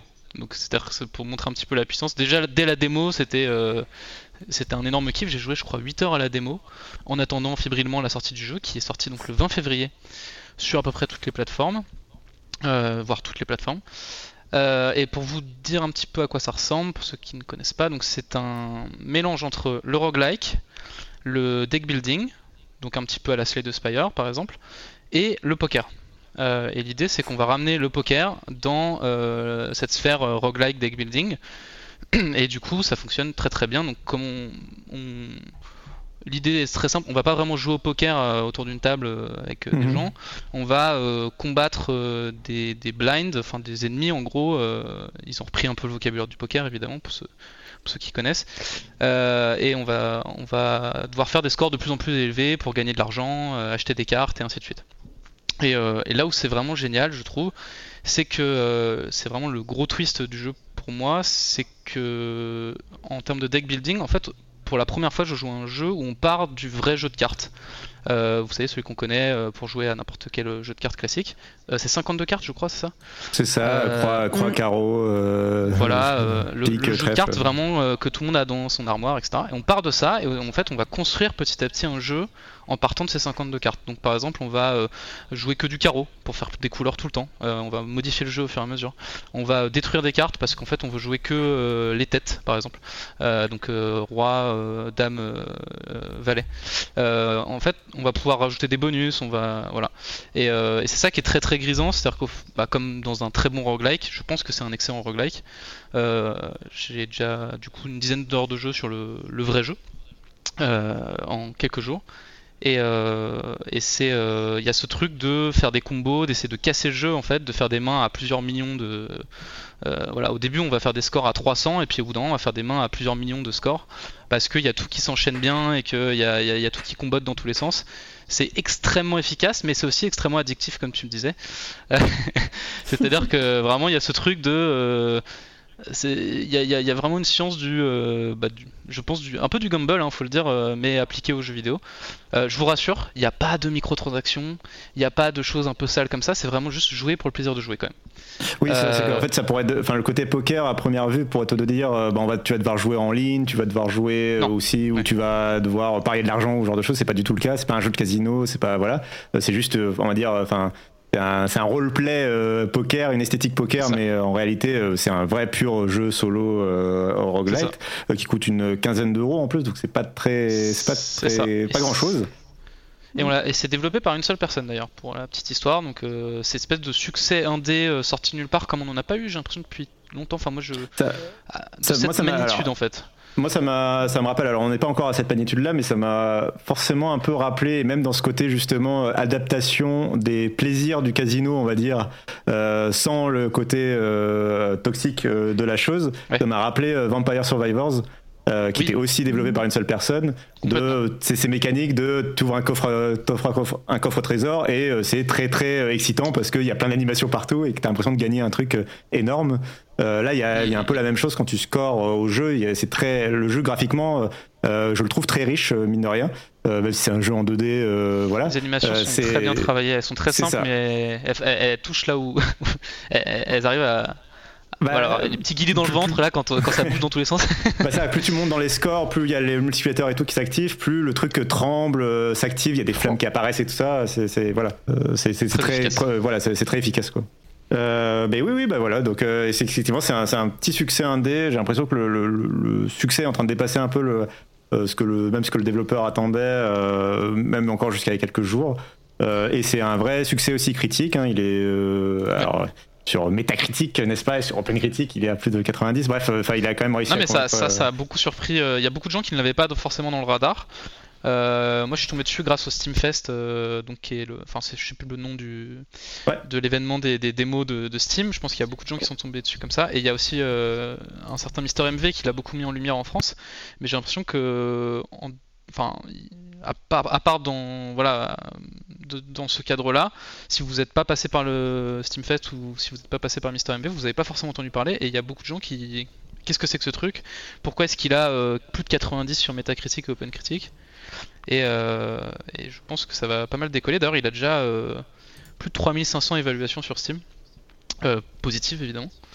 Euh, ce qui, je crois, enfin pour un jeu indé, je voyais des gens en parler ce matin, dire que c'était quand même euh, assez Ouais, impressionnant. ouais, non, mais c'est une, c'est une Ouais, vraie réussite. le jeu est très efficace, donc en fait, il- à partir du moment où tu as joué, enfin, il y a quand même des chances qu'à partir du moment où tu as joué à la démo ou, ou même que tu aies joué au jeu complet, euh, que ça réussisse à te convaincre assez rapidement. Si, bien sûr, le roguelite, si le deck building, euh, Oui. c'est ton truc. euh, Ah oui, alors on va dire un truc, juste, c'est un roguelike, donc il y a un rapport à la difficulté qui est quand même assez avancé. C'est-à-dire que c'est un jeu difficile. Il faut, on, on perd régulièrement. Euh, c'est le principe même du roguelike euh, d'avoir de, la permadesse. Donc quand vous perdez, vous redémarrez à zéro avec votre deck de 52 cartes euh, classique, plus du tout modifié, plus du tout de bonus, etc. Et, voilà, c'est un peu du die and retry et, voilà, on perd plus qu'on ne gagne, je pense, dans ce jeu. Donc voilà, sachez-le. Non, mais vous Euh. le vendez super bien. Et alors, mais, Ah, c'est la première dose. ça, on le vend comme. euh, comme les, derniers des, des, drogués. mais oui, alors, mais du coup, hormis Balatro, du coup, est-ce qu'il y, est y, a un autre jeu auquel tu as joué récemment, peut-être plus rapidement, du coup, parce que je crois qu'on en a déjà parlé dans cette émission. Ok, euh, bah, je voulais parler de, du remaster de The Last of Us 2 dans lequel je suis, je suis également. Euh, enfin là, pour le coup, je suis pas tombé, c'était prévu parce que je savais qu'il allait sortir. J'avais même fait euh, The Last of Us Part 1 juste avant, histoire de bah, d'être prêt pour faire ce remaster parce que The Last of Us Part 2 je l'avais jamais fait. Euh, et, je dois dire que je me prends quand même une petite claque. Euh, c'est-à-dire que j'ai souvent entendu des gens dire que le gameplay de The Last of Us avait, pas mal, avait un peu vécu, un peu vieilli. Euh, bah, je serais pas forcément d'accord. Enfin, je, trouve que c'est simple, mais ça fonctionne très très bien et, et ça sert surtout, bah, en fait, une espèce de comment dire euh, de maestria dans l'exécution en fait que ce soit sur les animations sur euh, sur les graphismes sur l'histoire l'écriture même des personnages euh, je prends un plaisir fou sur ce jeu et, et aussi je constate quelque chose d'intéressant c'est que il y a beau avoir toute cette dynamique de remaster de la part de Sony donc vraiment des remasters en profondeur du 1 et mhm. enfin pardon remake du 1 et remaster de ce 2 euh, en fait, euh, il y a des vraies différences, je trouve, de, prise en main entre les deux, euh, qui sautent pas forcément aux yeux quand on voit des screenshots ou quoi, mais manette en main, on se rend compte que le premier, malgré l'effort de remake, etc., reste beaucoup plus lent, beaucoup plus entre guillemets un peu à l'ancienne, alors que le 2 est très dynamique, notamment l'ouverture du jeu, je vais pas spoiler, mais l'ouverture du jeu est extrêmement dynamique, vraiment on plonge dedans immédiatement, les personnages réagissent beaucoup plus du tac au tac. Euh, malgré voilà tout ce travail euh, qui a été fait, c'est-à-dire que je pense que le même The Last of Us Part 1 euh, a, encore un héritage en fait de, bah, level design de l'époque, de comment est-ce qu'on faisait les jeux vidéo en 2013 je crois, et c'est super intéressant à constater du coup de les faire l'un après l'autre comme ça. Ok, c'est vrai que de toute façon, bah, c'est clairement un incontournable maintenant de PlayStation. C'est quasiment devenu un des jeux, je pense. enfin, en termes de marque, je ne suis pas forcément le, jeu le plus vendu, mais en termes de, de, marque, de vitrine euh, pour PlayStation, euh, The Last of Us c'est quand même très très haut, en particulier depuis la série HBO. Euh, s'il fallait que confirmer ça. Quand HBO produit, une série sur la base de son univers, c'est que normalement c'est pas mal quoi. ça, ça, a plutôt bien marché, ouais. Euh, mais alors du coup, je voulais quand même euh, effectivement en profiter euh, pour, pour t'interroger. On en a parlé un tout petit peu dans l'introduction de l'épisode sur la. Alors tu, as, tu es en train de tester la Lenovo Légion Gauche. Ça fait combien de temps que tu l'as? Est-ce que tu as déjà un petit avis alors, sur cette console? Et si tu nous, nous reparler aussi du, concept Ouais, alors ça fait un petit peu moins d'une semaine que je l'ai. J'ai pas encore énormément joué dessus, donc c'est vraiment une, on va dire une prise en main, une première première appréciation, hein, c'est pas du tout mon avis final, qui sera publié évidemment sur 01net euh, à, terme. Euh, et euh, donc le concept, ça reprend un peu, on va dire, le, le concept de la Switch, pour le coup, plus que du Steam Deck, étant donné que c'est une console portable avec des manettes détachables. Hmm. sauf que c'est une console qui, contrairement au Steam Deck, fonctionne sous Windows. et on touche déjà peut-être au premier problème que je peux avoir avec ce, ce dire téléphone, euh, avec cette console. Euh, c'est-à-dire que c'est euh, Windows n'est pas forcément peut-être adapté, forcément le voilà le meilleur endroit pour bah, pour faire une console en fait tout simplement. C'est à dire qu'on n'a pas cette expérience console on a une expérience PC en réalité. Donc ça crée toujours un espèce de décalage où euh, euh, récemment là j'ai essayé de lancer Helldivers 2 euh, pour y jouer à la manette donc avec les manettes fournies avec la console. Et le jeu ne reconnaissait pas immédiatement les manettes. Il a fallu 2 3 il fallait que je relance le jeu 2 3 fois pour qu'il reconnaisse les manettes. Alors que j'ai jamais eu ce problème sur, sur le Steam Deck parce que bah, en fait toute la philosophie SteamOS c'est vraiment de faire une, une console véritablement Ouais, d'ailleurs, je te coupe deux secondes pour. Euh, je, repense au fait que Phil Spencer, dans les interviews autour de l'avenir de Xbox, a justement reconnu euh, que euh, un des problèmes aujourd'hui, c'est qu'il y, y, a un marché de la console portable qui est en train de, de se créer, enfin qui est déjà là en fait, avec la Roguelite, la Lenovo Legion Go dont tu es en train de nous parler. mais Windows est vraiment pas adapté et lui-même l'a reconnu et on espère que du coup, de le dire comme ça en interview, quand même, c'est un signe que euh, l'équipe Windows doit se mettre au travail pour adapter Windows euh, à ce nouveau format de, de, produits et d'appareils, euh, avec aussi peut-être l'espoir que Microsoft peut-être sortirait eux-mêmes une console portable dans ce format-là, mais en tout cas, qu'il y ait une Xbox portable ou pas un jour, quoi qu'il arrive, il faut que Windows propose un mode, un, mode un mode console de jeu. Quoi. Il y a du boulot parce qu'en plus, du coup, chaque constructeur va faire un peu sa, sa surcouche par-dessus Windows, qui est censé améliorer un peu l'expérience. Effectivement, il y a un peu de ça. Mais bah, ça reste une surcouche partie Windows et donc il y a des bugs et donc il y a des problèmes de compatibilité. Ceci étant, j'ai quand même des bonnes choses aussi à dire sur cet appareil. Euh, la première étant que euh, l'écran est assez fantastique. Euh, je l'ai dit, j'ai un Steam Deck de première génération. quand on passe sur la, Legion Go, d'un coup on se retrouve avec un écran beaucoup plus grand. je suis désolé, j'ai plus les mesures en tête, mais il est vraiment beaucoup plus grand. Et surtout, on passe sur du QHD, là où on est en 720 sur le, Steam Deck. Donc on a vraiment une finesse d'affichage qui est, qui est, très plaisante. On est sur voilà, un écran qui, fait vraiment plaisir. Et pour le coup, que, bah, par exemple, pour jouer à Balatro, euh, le mec qui est vraiment addict, et bah, c'est, non, mais c'est très très plaisant et on profite. Euh, enfin, ça, c'est une grande, grande qualité de. Moi, j'ai une question sur ça. J'ai une question c'est est-ce que ça va pas trop loin, justement? C'est qu'ils n'ont pas un peu sauté le, un peu le step de trop C'est-à-dire qu'effectivement, c'est, donc, un écran de 8,8 pouces, euh, ah QHD et jusqu'à 144 Hz. Euh, est-ce que c'est vraiment raisonnable sur une console portable? Est-ce que c'est bah. parce que moi je trouve en fait je suis plutôt défenseur. Euh, bah, je comprends l'idée de, vouloir affiner l'affichage, hein, mais je suis aussi un peu défenseur des choix qui ont, souvent été critiqués euh, de Nintendo ou de, Steam, de, Valve, de faire des écrans relativement petits et surtout avec une définition et un rafraîchissement relativement faible pour maximiser les performances parce que bah, tout, ça, tout ça, ça demande des ça, ça met des contraintes sur les jeux quoi. Et du coup, est-ce que du QHD, voilà, 54 Hz en 8,8 pouces, c'est pas trop pour une console portable? J'ai envie de dire, ça, ça, dépend à quoi tu joues en fait. C'est-à-dire que c'est pas hmm. raisonnable sur du AAA. Je pense qu'en triple, j'ai pas encore assez poussé là-dessus. En AAA, euh, je, m'attends à voir l'autonomie qui, qui se casse la figure très rapidement et, d'avoir euh, peut-être des performances un peu moins bonnes et de devoir passer en Full HD, etc. Par contre, euh, sur du jeu indé que j'ai déjà un petit peu lancé, bah, c'est quand même très très très confort et c'est pour le coup plus confort que sur un Steam Deck. Donc en fait ça dépend ce que tu veux faire aussi de ta console. C'est-à-dire que moi euh, je pense que ces consoles elles ont un grand avenir aussi sur euh, des gens qui ont un gros catalogue euh, indé déjà sur PC et qui voudraient avec des jeux qui sont pas forcément ultra exigeants. et qui voudraient bah, voilà, mettre tout leur catalogue PC sur quelque chose de portable comme ça. Et, et là, pour le coup, l'écran QHD fonctionne très très bien. mais voilà.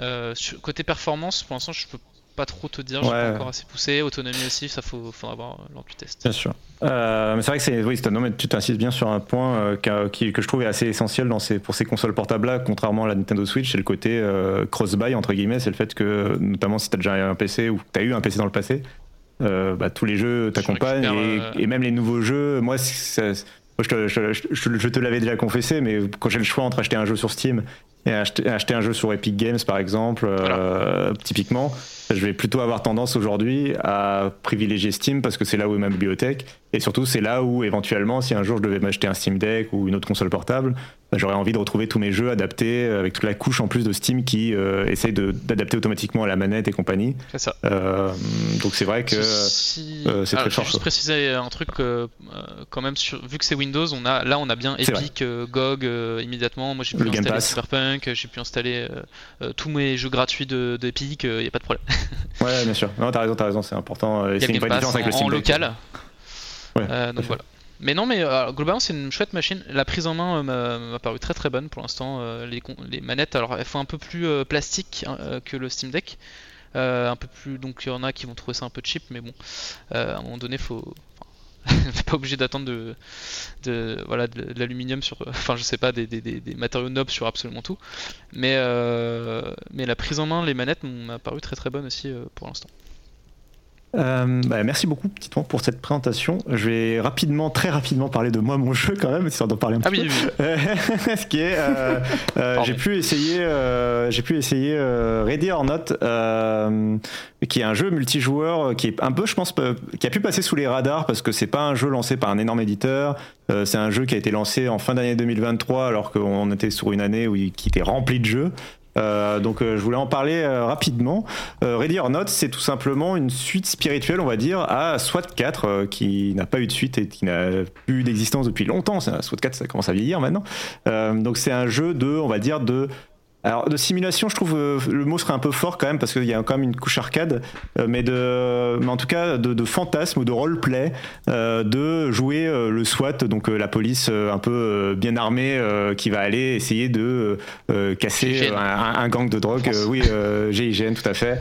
Voilà, force un peu active, avec l'objectif de d'intervenir sur une situation chaude, qu'on va te briefer avant. Et vraiment le, je pense c'est peut-être un, des points forts, sans doute, enfin c'est même pour moi indéniable que c'est un des points forts du jeu, vraiment une, un roleplay très réussi dans le fait que on va te brief euh, au commissariat avec un vrai enregistrement euh, au service d'urgence, par exemple, euh, des personnes sur place. On va te, te, dire, bon voilà, les suspects en place, te donner un plan, mais le plan, c'est pas un plan de jeu vidéo, c'est un plan, c'est peut-être une photographie, par exemple, du plan d'évacuation du bâtiment, ce genre de choses. Et tu vas devoir toi-même te préparer, préparer ton plan d'intervention. Alors ça reste, c'est complètement du, jeu vidéo, même s'ils sont assez, je dirais, moi je dirais qu'ils sont assez premier degré en tout cas dans leur euh, on n'est pas vraiment dans une parodie, on n'est pas vraiment euh, dans une prise de recul par rapport à ce que peut faire la police ou quoi. Euh, mais, ça marche parce que parce que c'est du jeu vidéo. et ça se joue à la fois en solo ou en coopération jusqu'à 5 joueurs. donc en solo, on va pouvoir diriger l'IA de façon assez efficace. On va pouvoir leur programmer des actions type enfonce la porte, balance une grenade, arrête les gens. Euh, euh, et, en coop, évidemment, ça va être beaucoup se reposer sur du vocal. Euh, où chacun va avoir un petit peu son rôle entre j'ouvre des portes, je balance des grenades, j'ai un bouclier pour essayer de défendre mes potes. et le but du jeu va quand même aussi. alors c'est là où peut-être je critiquerai un peu le, jeu sur le fait qu'il peut-être met pas assez l'accent sur le fait que ce soit le but. mais le but du jeu normalement ça va être d'essayer de déjouer la situation euh, bah, en arrêtant correctement les, les, les, gens, euh, en ne, tuant pas les otages par exemple, en, voilà, en, prenant le contrôle de la situation euh, par la force si nécessaire, mais dans un usage raisonné de la force, n'est-ce pas? En tout cas, c'est moi, c'est l'objectif que j'aimerais que, le jeu vraiment mette en avant. Il y a un système de scoring quand on a réussi la mission où ils vont vous faire perdre de points s'ils trouvent que l'utilisation de la force a été un peu disproportionnée. Euh, mais je trouve peut-être que le jeu ne va pas assez loin là-dedans, mais globalement, euh, moi je passe un vraiment bon moment pour le coup. Euh, 4 c'est un jeu qui m'avait beaucoup plu euh, par son ambiance et ils ont vraiment réussi à retrouver cette ambiance-là. donc, donc voilà, je crois que j'ai un peu tout dit.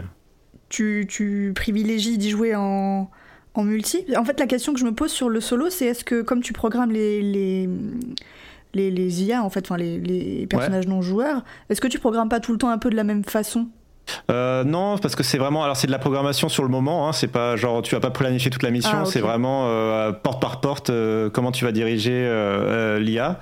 donc, pour le coup, ça c'est à peu près le même système que SWAT 4 et je trouve que dans SWAT 4 ça marche très bien. Et alors, j'y ai peu joué en solo à, Ready or Not. Mais je pense qu'il y a vraiment pas trop de, crainte là-dessus. je pense que ça, ça, marche bien en solo. Et justement, tu peux être bien dans l'ambiance. Tu peux. Je pense que tu as plus l'occasion en solo euh, de te mettre à fond euh, dans, le côté roleplay, de, de vraiment essayer de tout planifier, etc. En coop, évidemment, il y, a, une part plus importante de potentiel, euh, comment dire, dérapage, et selon qui, qui tu joues. et, voilà, une mission peut vite dérailler, on va dire, si quelqu'un perd un peu les pédales. Mais mais mais il y a aussi ce côté fun de la coop qui marche très très bien. donc les deux, je trouve les deux modes marchent bien pour le coup. Euh, et, moi, c'est un jeu que, je recommanderais plutôt. Alors évidemment, il faut, faut, arriver à prendre le recul nécessaire par rapport à, ce qui est dépeint, sachant que c'est dépeint de façon euh, assez sérieuse. C'est là où je pourrais prêter le côté simulation. C'est vraiment, on va, on va vraiment s'attaquer à des cas assez sérieux, assez sévères. Euh, alors, j'ai pas fait toutes les missions du jeu, euh, mais, mais il, y a vraiment des situations très fortes. D'ailleurs, il y a un disclaimer sur la page Steam du jeu où si vous avez déjà été confronté à ce genre de situation, vraiment, faut pas y jouer. Euh, et même si vous êtes un peu sensible sur ces questions-là, je pense qu'il faut vaut mieux faire un pas de côté. Euh, mais, euh, mais voilà. Donc c'était Ready or Not, ça coûte après ça coûte 40 euros je crois. si je me souviens bien, c'est disponible surtout sur Steam. Je crois pas que ce soit multiplateforme. Je, je me pose moi-même une colle. il me semble que c'est exclusivement sur PC. En tout cas, le jeu est sorti d'accès anticipé. Et, euh, il, faut bien admettre qu'il est encore, euh, il est sorti d'accès anticipé, mais il a encore besoin de quelques patchs, euh, notamment d'optimisation.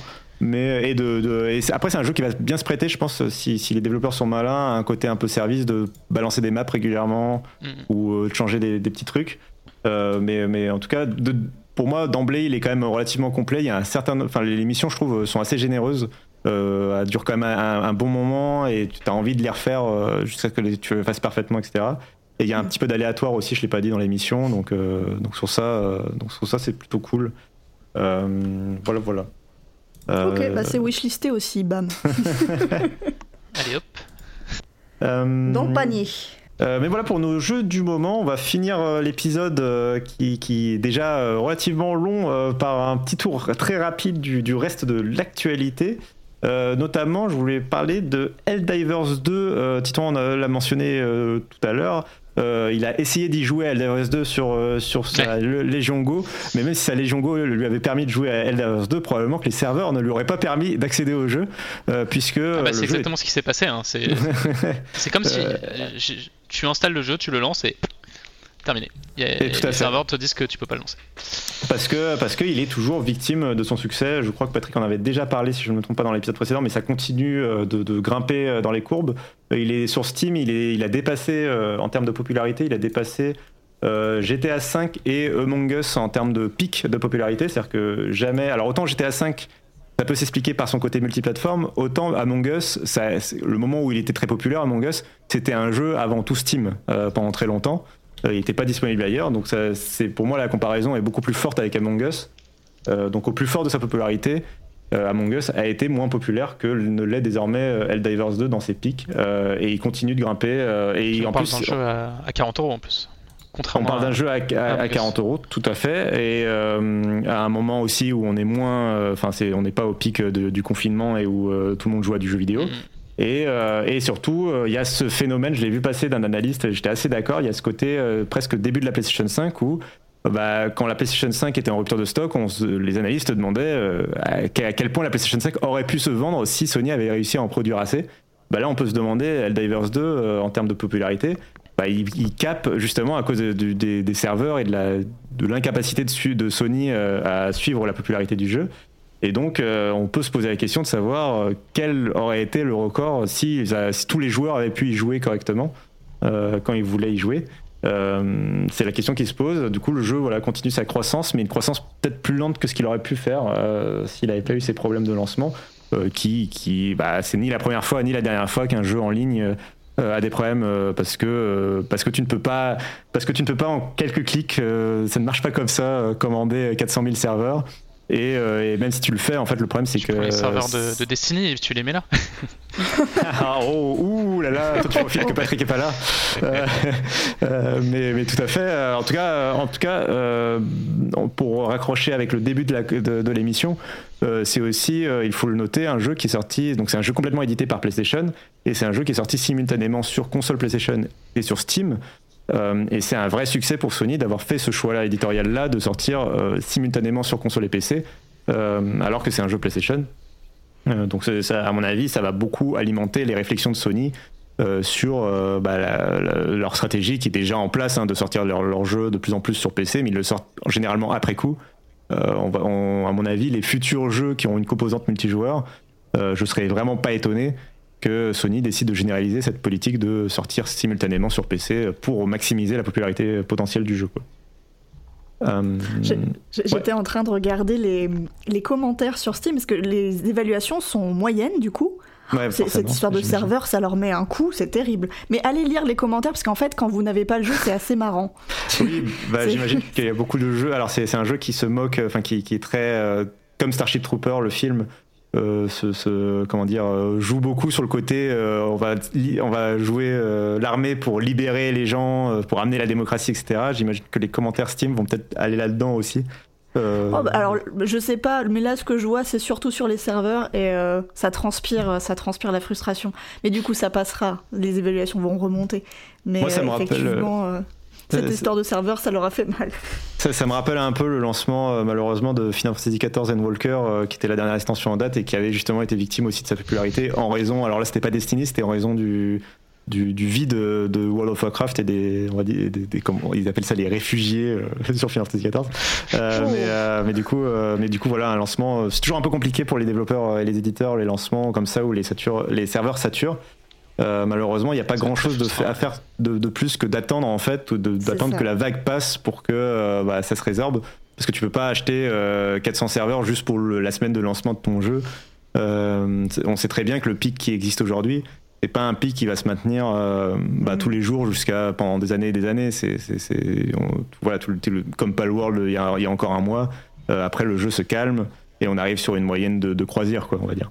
Euh, mm. Donc c'est probablement aussi la stratégie de Sony d'attendre un peu de ce côté-là, tout en essayant de renforcer euh, sur le moment au moins autant qu'ils peuvent l'infrastructure. mais un autre jeu qui aussi a, finalement un petit succès, j'avoue que je suis content, c'est Alan Wake 2, c'est Remedy qui a pu livrer quelques chiffres. Euh, donc Alan Wake 2 qui a, fait 1,3 million de ventes. Il faut savoir que c'est un jeu qui est sorti exclusivement en démat. Ça fait partie de ces jeux qui peut-être amorcent euh, vraiment un passage au, euh, bah, du jeu vidéo en général. donc c'est le cas d'Alan Wake 2 qui est sorti en plus exclusivement sur Epic Games côté PC puisque c'est un jeu édité par Epic Games, même si c'est Remedy qui développe. Euh, et, on n'avait aucun chiffre de vente, du coup, euh, puisqu'il est entièrement des maths, on ne peut pas se compter sur les chiffres de vente euh, des analystes qui analysent, du coup, justement en magasin, ce qui se passe en magasin. Là, on, est obligé d'attendre les chiffres de Epic et de, Remedy, et donc on a enfin un chiffre, 1,3 million de ventes, ce qui est raisonnablement bien pour un jeu. alors évidemment, ça fait pas les millions et les millions de ventes qu'on peut lire ailleurs sur d'autres gros jeux phénomènes. Hein. C'est pas World évidemment, euh, mais euh, pour un jeu euh, quand même bah, d'horreur déjà par exemple.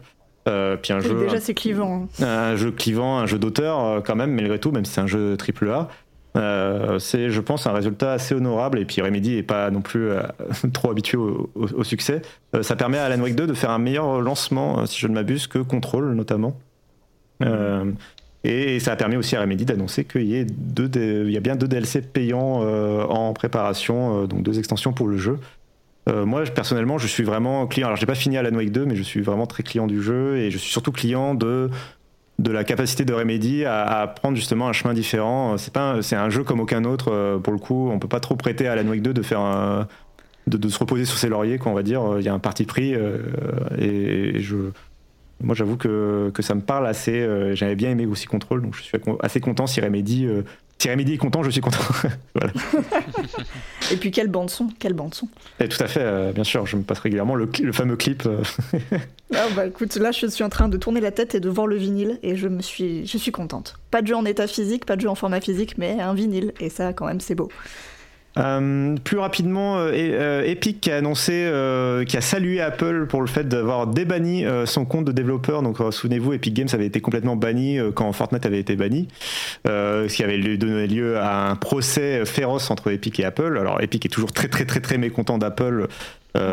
concernant notamment l'intégration de la nouvelle réglementation européenne sur iPhone qui doit obliger normalement Apple a proposé euh, des App Store alternatifs euh, sur iPhone. Alors Apple a, en gros mis des conditions qui font que c'est peu ou prou euh, très difficile de créer une alternative à l'App Store et même si tu crées une alternative à l'App Store, tu risques de perdre beaucoup d'argent. Qu'à cela ne tienne, Epic a quand même envie de proposer son Epic Game Store sur iPhone. Et, donc Apple a débanni le compte d'Epic pour que justement Epic puisse proposer cet App Store normalement cette année euh, ce qui marquera aussi le retour de, Fortnite sur iPhone. Euh, euh, mais donc, voilà, ça avance de ce côté-là. ça va être un des enjeux de 2024, hein, je pense, sur iOS, de voir le côté, de, voir cette adaptation à la réglementation. Pour rappel, ça arrive avec la prochaine mise à jour de l'iPhone qui est prévue pour mars 2024, donc c'est très très bientôt. même si les App Store, j'imagine que ça attendra un petit peu après la sortie du, patch pour commencer vraiment à être proposé aux utilisateurs. Euh, on a aussi euh, du coup euh, Baldur's Gate 3 qui a été célébré comme au Game Awards cette fois au Dice Awards. Et contrairement au Game Awards, on a laissé les développeurs parler, chose folle quand, quand tu récompenses un créateur pour quelque chose, un film, une série, quoi que ce soit, tu peux, tu as le droit de le laisser parler plus de 15 secondes pour qu'il puisse remercier notamment notamment rendre hommage euh, aux éventuels euh, développeurs euh, décédés pendant, pendant le développement. Et tu n'es pas obligé de mettre la musique pendant ce discours-là. Souvenez-vous des Game Awards. Bah là, en tout cas, voilà, les, les, au, DICE, ils ont bien pu parler et puis ils ont surtout pu parler librement. Ils ont notamment sorti quelques, quelques éléments sur le fait de, bah, l'importance. L'importance du côté du caractère indépendant de l'Ariane Studio dans le développement de Baldur's Gate 3 qui n'a du coup pas d'actionnaire en bourse on va dire et du coup, pas de, compte vraiment à rendre, et ce qui a pu leur permettre de prendre le temps pour développer Baldur's Gate 3, qui a été une, des vraies surprises de 2023 en termes de succès critique et commercial, euh, même s'il était très attendu. Euh, donc, euh, donc voilà, je vous invite à aller voir, ce sera dans les notes de l'émission, mais je vous invite à aller voir ce, ce, discours si vous, si vous êtes passé à côté. Autre chose, du coup, le, toujours, on reparle un petit peu de Xbox, c'est toujours dans les interviews accompagnant leur, petit podcast. Phil Spencer qui repromet à nouveau que les gens qui ont acheté des jeux sur le Xbox Store pourront un jour y jouer à travers le cloud gaming. Aujourd'hui, euh, le cloud gaming chez Xbox, ça ne passe que à travers l'abonnement au Game Pass euh, et que le catalogue du, du, Game Pass. Du coup, si un jeu sort du catalogue, vous n'avez plus accès.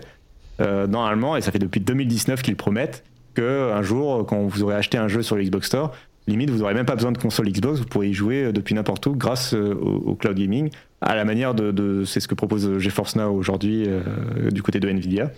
Euh, mais, euh, mais voilà, c'est censé arriver cette année euh, pour Xbox. Alors c'est une promesse qui date de 2019 et qui est repoussée d'année en année. Donc on verra si cette fois ils tiennent promesse, mais, mais voilà, ils, ont, ils ont donné des nouvelles de cette promesse-là. par ailleurs, ils ont justement dévoilé la nouvelle fournée du Game Pass, avec notamment Tales of Arise, qui est un JRPG qui là encore a, marqué le moment où il était sorti. Il avait été plutôt bien reçu. Euh, donc vraiment, si vous êtes fan de JRPG, je pense qu'en ce moment, il y a quand même de quoi manger. Euh, vous avez aussi Warhammer 40 000 euh, Bolt Gun, pareil, petit. Alors c'est un fast FPS normalement assez nerveux. J'ai hâte moi de, de m'y mettre. Je vais m'y mettre justement avec le Game Pass. Et puis, et puis ajout surprise, voilà, qui a pris tout le monde de court ce matin au moment où on enregistre. Dead Island 2 fait son arrivée également dans le Game Pass avec. Alors, c'est très bizarre comment ça a été ajouté. C'est arrivé dans le Game Pass, sans annonce. Le développeur a ensuite euh, confirmé la chose sur le compte Twitter en précisant que c'est réservé au compte euh, Game Pass Ultimate. Euh, et pour l'instant, on n'a pas de détails de la part de Microsoft sur cet ajout. Donc c'est encore un peu flou parce que, autant que je me souvienne, il n'y a jamais eu aucun jeu qui, a, ont été réservés aux membres Game Pass Ultimate jusqu'à présent dans le catalogue. Euh, donc ce serait une première. Je me demande s'il n'a pas juste euh, la personne qui a écrit le tweet n'a pas juste confondu avec la capacité de jouer en cloud qui effectivement serait réservée aux membres Ultimate. Euh, mais, mais, donc voilà, à, clarifier, je ne sais pas si du coup les abonnés au Game Pass console par exemple, ils auront accès. Ça, ça, reste à voir. ça reste à clarifier. et, voilà, il faudra attendre un peu d'avoir les détails. par ailleurs, si vous avez une console Xbox, et je terminerai là-dessus, euh, non, je terminerai sur deux choses. Alors, si vous avez une console Xbox, vous avez la bêta de Final Fantasy XIV qui est disponible. et, ça, c'était juste pour le mentionner une dernière fois, bien sûr. Euh, pas du tout, pas du tout. Euh, le mec n'a pas du tout un seul jeu. Euh, et la dernière chose que je voulais mentionner, c'est alors c'est c'est même pas une rumeur. Si tu permets, je voulais juste dire. Ouais, parce qu'on a parlé d'Xbox et d'iOS, je sais que tu l'as, tu l'as pas mentionné, mais euh, y avait, j'ai vu une petite surprise vu que moi les smartphones c'est un peu mon, dada, tu le sais. Bien sûr. Euh, finalement, il n'y aura pas d'application Xbox Cloud Gaming sur iOS apparemment. Euh, Alors oui, c'est vrai que oui, on peut. C'était une des surprises. On peut en parler. Alors, euh, il trouve, alors, Microsoft trouve que les conditions sont pas réunies pour, en gros, développer une application native pour le cloud gaming sur iPhone. Alors, j'ai pas lu en détail les, les, les, raisons, mais en tout cas, ils estiment que que, les. Il y a trop de restrictions, mais on en parlait tout à l'heure. Euh, mais tout à fait, ouais, voilà. Et alors, faut préciser d'ailleurs, euh, mais tu me, enfin, c'est bien, tu me tends la perche, je vais en parler, le fait que. Euh, ce qui fait notamment grincer des dents dans l'intégration, l'implémentation de la réglementation européenne dans iOS, c'est le fait que Apple abandonne le support des PWA, donc ça s'appelle donc les Progressive Web Apps. C'est en gros la capacité mm. sur un appareil moderne d'installer un site web sous forme d'application. Donc sur iPhone, c'était euh, quand vous, quand vous, depuis Safari, vous ajoutiez un site web à votre écran d'accueil. Euh, c'est une fonctionnalité qui existe aussi sur Windows, sur macOS, euh, sur tous les OS possibles et imaginables aujourd'hui. c'est géré par les navigateurs. et il y a quand même aussi une intégration côté, côté OS et ça permettait notamment sur iPhone d'accéder justement aux services de cloud gaming, même quand Apple n'autorisait pas les applications de cloud gaming sur l'App Store. Euh, donc c'est comme ça que GeForce Now fonctionne, c'est comme ça que Xbox Cloud Gaming fonctionne sur iPhone. Tout ça passe par, par des PWA. Et, euh, et en fait, bah, Apple a tout simplement abandonné en Europe le support euh, de cette technologie-là. Du coup, ça fait dire que quand iOS donc 17.4 va arriver, vous n'aurez plus accès au service de cloud gaming sur iPhone. et, donc ça fait grincer des dents beaucoup de développeurs web, euh, je trouve un peu à juste titre. Alors évidemment, Apple le justifie en disant que c'est parce qu'on force Safari à être ouvert à la concurrence, donc ils ont plus les capacités de proposer mm. euh, l'environnement sécurisé qui permet de le faire. Alors j'inviterai Apple peut-être à du coup à demander des conseils peut-être à Microsoft ou à Google qui ont, qui ont, qui ont le savoir technologique pour réussir à faire ça euh, sur leur propre plateforme. Peut-être que Apple n'a pas les ingénieurs et n'a pas les compétences en interne. C'est peut-être pas une marque qui a les moyens euh, de faire cette intégration-là, je ne sais pas. Euh, mais en tout cas, c'est un vrai aveu de faiblesse de la part d'Apple de dire qu'ils sont pas capables de faire ça. Et, et, donc je trouve effectivement, je, moi j'aurais tendance personnellement à rejoindre un petit peu l'avis des développeurs frustrés euh, on sent bien que Apple, en tout cas, euh, ça les embête, hein, cette réglementation européenne qui oblige euh, à ouvrir un certain nombre de leurs services à la concurrence. malheureusement, c'est le jeu aussi du marché d'être ouvert à la concurrence. donc, donc, on verra ce que ça donne. On verra notamment la réponse pour l'instant de, l'Union européenne qui n'a pas vraiment réagi aux différentes annonces d'Apple jusqu'à présent. si ce n'est en disant qu'ils bah, allaient regarder ça de près et qu'ils allaient foncer les sourcils s'il y avait besoin. on verra ce qu'il en sera. Euh, mais c'est un, un, peu un dossier en cours pour le coup, euh, effectivement, cette intégration. Euh, et, donc, euh, et donc, dernière petite news de cet épisode, euh, je voulais le mentionner, histoire surtout de peut-être plutôt de le debunk plutôt qu'autre chose. Vous avez peut-être vu passer que ça y est, c'est presque confirmé, la PlayStation 5 Pro mhm. arrive cette année. alors, c'est une rumeur qui, qui, a, qui, a, été reprise sur pas mal de sites web. C'est même pas une rumeur, c'est juste c'est la prédiction d'un analyste qui vaut ce qu'elle vaut. mais il n'y a pas, il y a aucune source, c'est pas, il y a pas de, c'est pas une enquête journalistique qui a montré ça. Il y a, voilà, il y a rien de tout ça. Euh, c'est simplement l'analyse d'un analyste euh, qui dit que probablement que la PlayStation 5 Pro sortira cette année. Euh, donc il n'y a pas, voilà, rien de plus à dire que ça. même si par ailleurs, ne, me faites pas dire ce que je n'ai pas dit, ça ne veut pas dire qu'il n'y aura pas de PS5 Pro cette année. des rumeurs et pour le coup là des fuites, les fuites qui avaient prédit le, lancement du PlayStation Portal et des PlayStation Slim et des écouteurs PlayStation en 2023 avaient également prédit les mêmes sources le lancement d'une PlayStation 5 Pro à la fin de l'année, donc c'est probable qu'elle arrive, euh, mais c'est pas cette énième rumeur ou cette énième source, euh, cette énième analyste euh, qui vient vraiment appuyer ça ou donner plus de crédit à ça. on n'en sait pas plus, quoi. Voilà. C'est juste pour faire une petite clarification. voilà, voilà. mais je crois que si, vous, sauf si vous avez des, des choses à dire, nous arrivons à la conclusion de cet épisode. Non, c'est bon, je crois que le suspense est insoutenable. Euh, et donc, euh, eh écoutez, euh, bah, c'est le moment justement de, bah, de, conclure et du coup de vous demander, peut-être, bah, je vais commencer cette fois par Titouan, où est-ce qu'on peut te retrouver sur les internets? Qu'est-ce que tu fais quand tu ne participes pas au rendez-vous jeu avec brio, bien sûr? Eh bien écoute, je suis, je te remercie. Je suis, je suis journaliste chez 01net. Alors pas forcément jeux vidéo, plutôt smartphone principalement, mais bon, c'est un site de tech, donc on, parle un petit peu aussi de jeux vidéo. Et, euh, vous pouvez me retrouver sur, euh, sur Twitter à Titouan, enfin Twitter pardon, X, euh, Titouan Gourlin, tout simplement. Eh bien, eh bien c'est parfait. Et puis en même temps, on rappellera jamais assez que le smartphone c'est la première plateforme de jeux vidéo dans le monde, donc quelque part c'est cohérent. D'une certaine manière, je suis un peu un expert de jeux. Euh, et, je me tourne vers Marion euh, à ton tour. Du coup, où est-ce qu'on peut te retrouver sur Internet? Et notamment, euh, je, te tends la perche vers où est-ce qu'on peut t'entendre récemment, peut-être aussi sur Internet oui, alors moi vous me trouverez plus facilement sous mon pseudo parce que mon nom de famille est une catastrophe à écrire. Euh, donc moi c'est Yamoukas sur les réseaux sociaux. Euh, vous avez pu vous avez pu me voir dans ce film, non pas du tout. Vous avez pu me voir euh, chez Origami dernièrement dans l'émission Wishlist où on parlait de jeux indés, de jeux indés quel était cet accent. Et euh, bah, écoutez, moi je suis piste jeux vidéo, donc vous pouvez me lire surtout dans Canard PC. Et euh, j'ai lancé une newsletter consacrée aux, jeux indépendants français qui s'appelle Manette et Chouquette. Donc abonnez-vous. Très beau nom. Incroyable nom, donc j'invite évidemment tout le monde à aller euh, s'inscrire. je pense qu'on mettra ça dans les notes de l'émission. Et, euh, ben, quant à moi, on peut me retrouver at notcassim, N-O-T-C-A-2-S-I-M, euh, partout. Euh, j'ai réussi même à récupérer le pseudo sur Instagram, donc comme quoi, voilà, c'est mon pseudo maintenant partout. et, alors, je vous, déjà, je vous remercie d'avoir suivi cet épisode, et puis je vous rappelle une dernière fois que vous pouvez aller soutenir le travail de Patrick sur patreon.com. Et normalement, il devrait, je pense, reprendre euh, c'est bon, vous inquiétez pas, tout va bien. Dès le prochain épisode, normalement, vous allez euh, retrouver euh, Patrick et sa couverture de l'actualité. Je suis sûr qu'il pourra parler du coup de Destiny et de League of Legends à l'envie. voilà, ben, merci beaucoup d'avoir suivi cet épisode et à très bientôt. Ciao.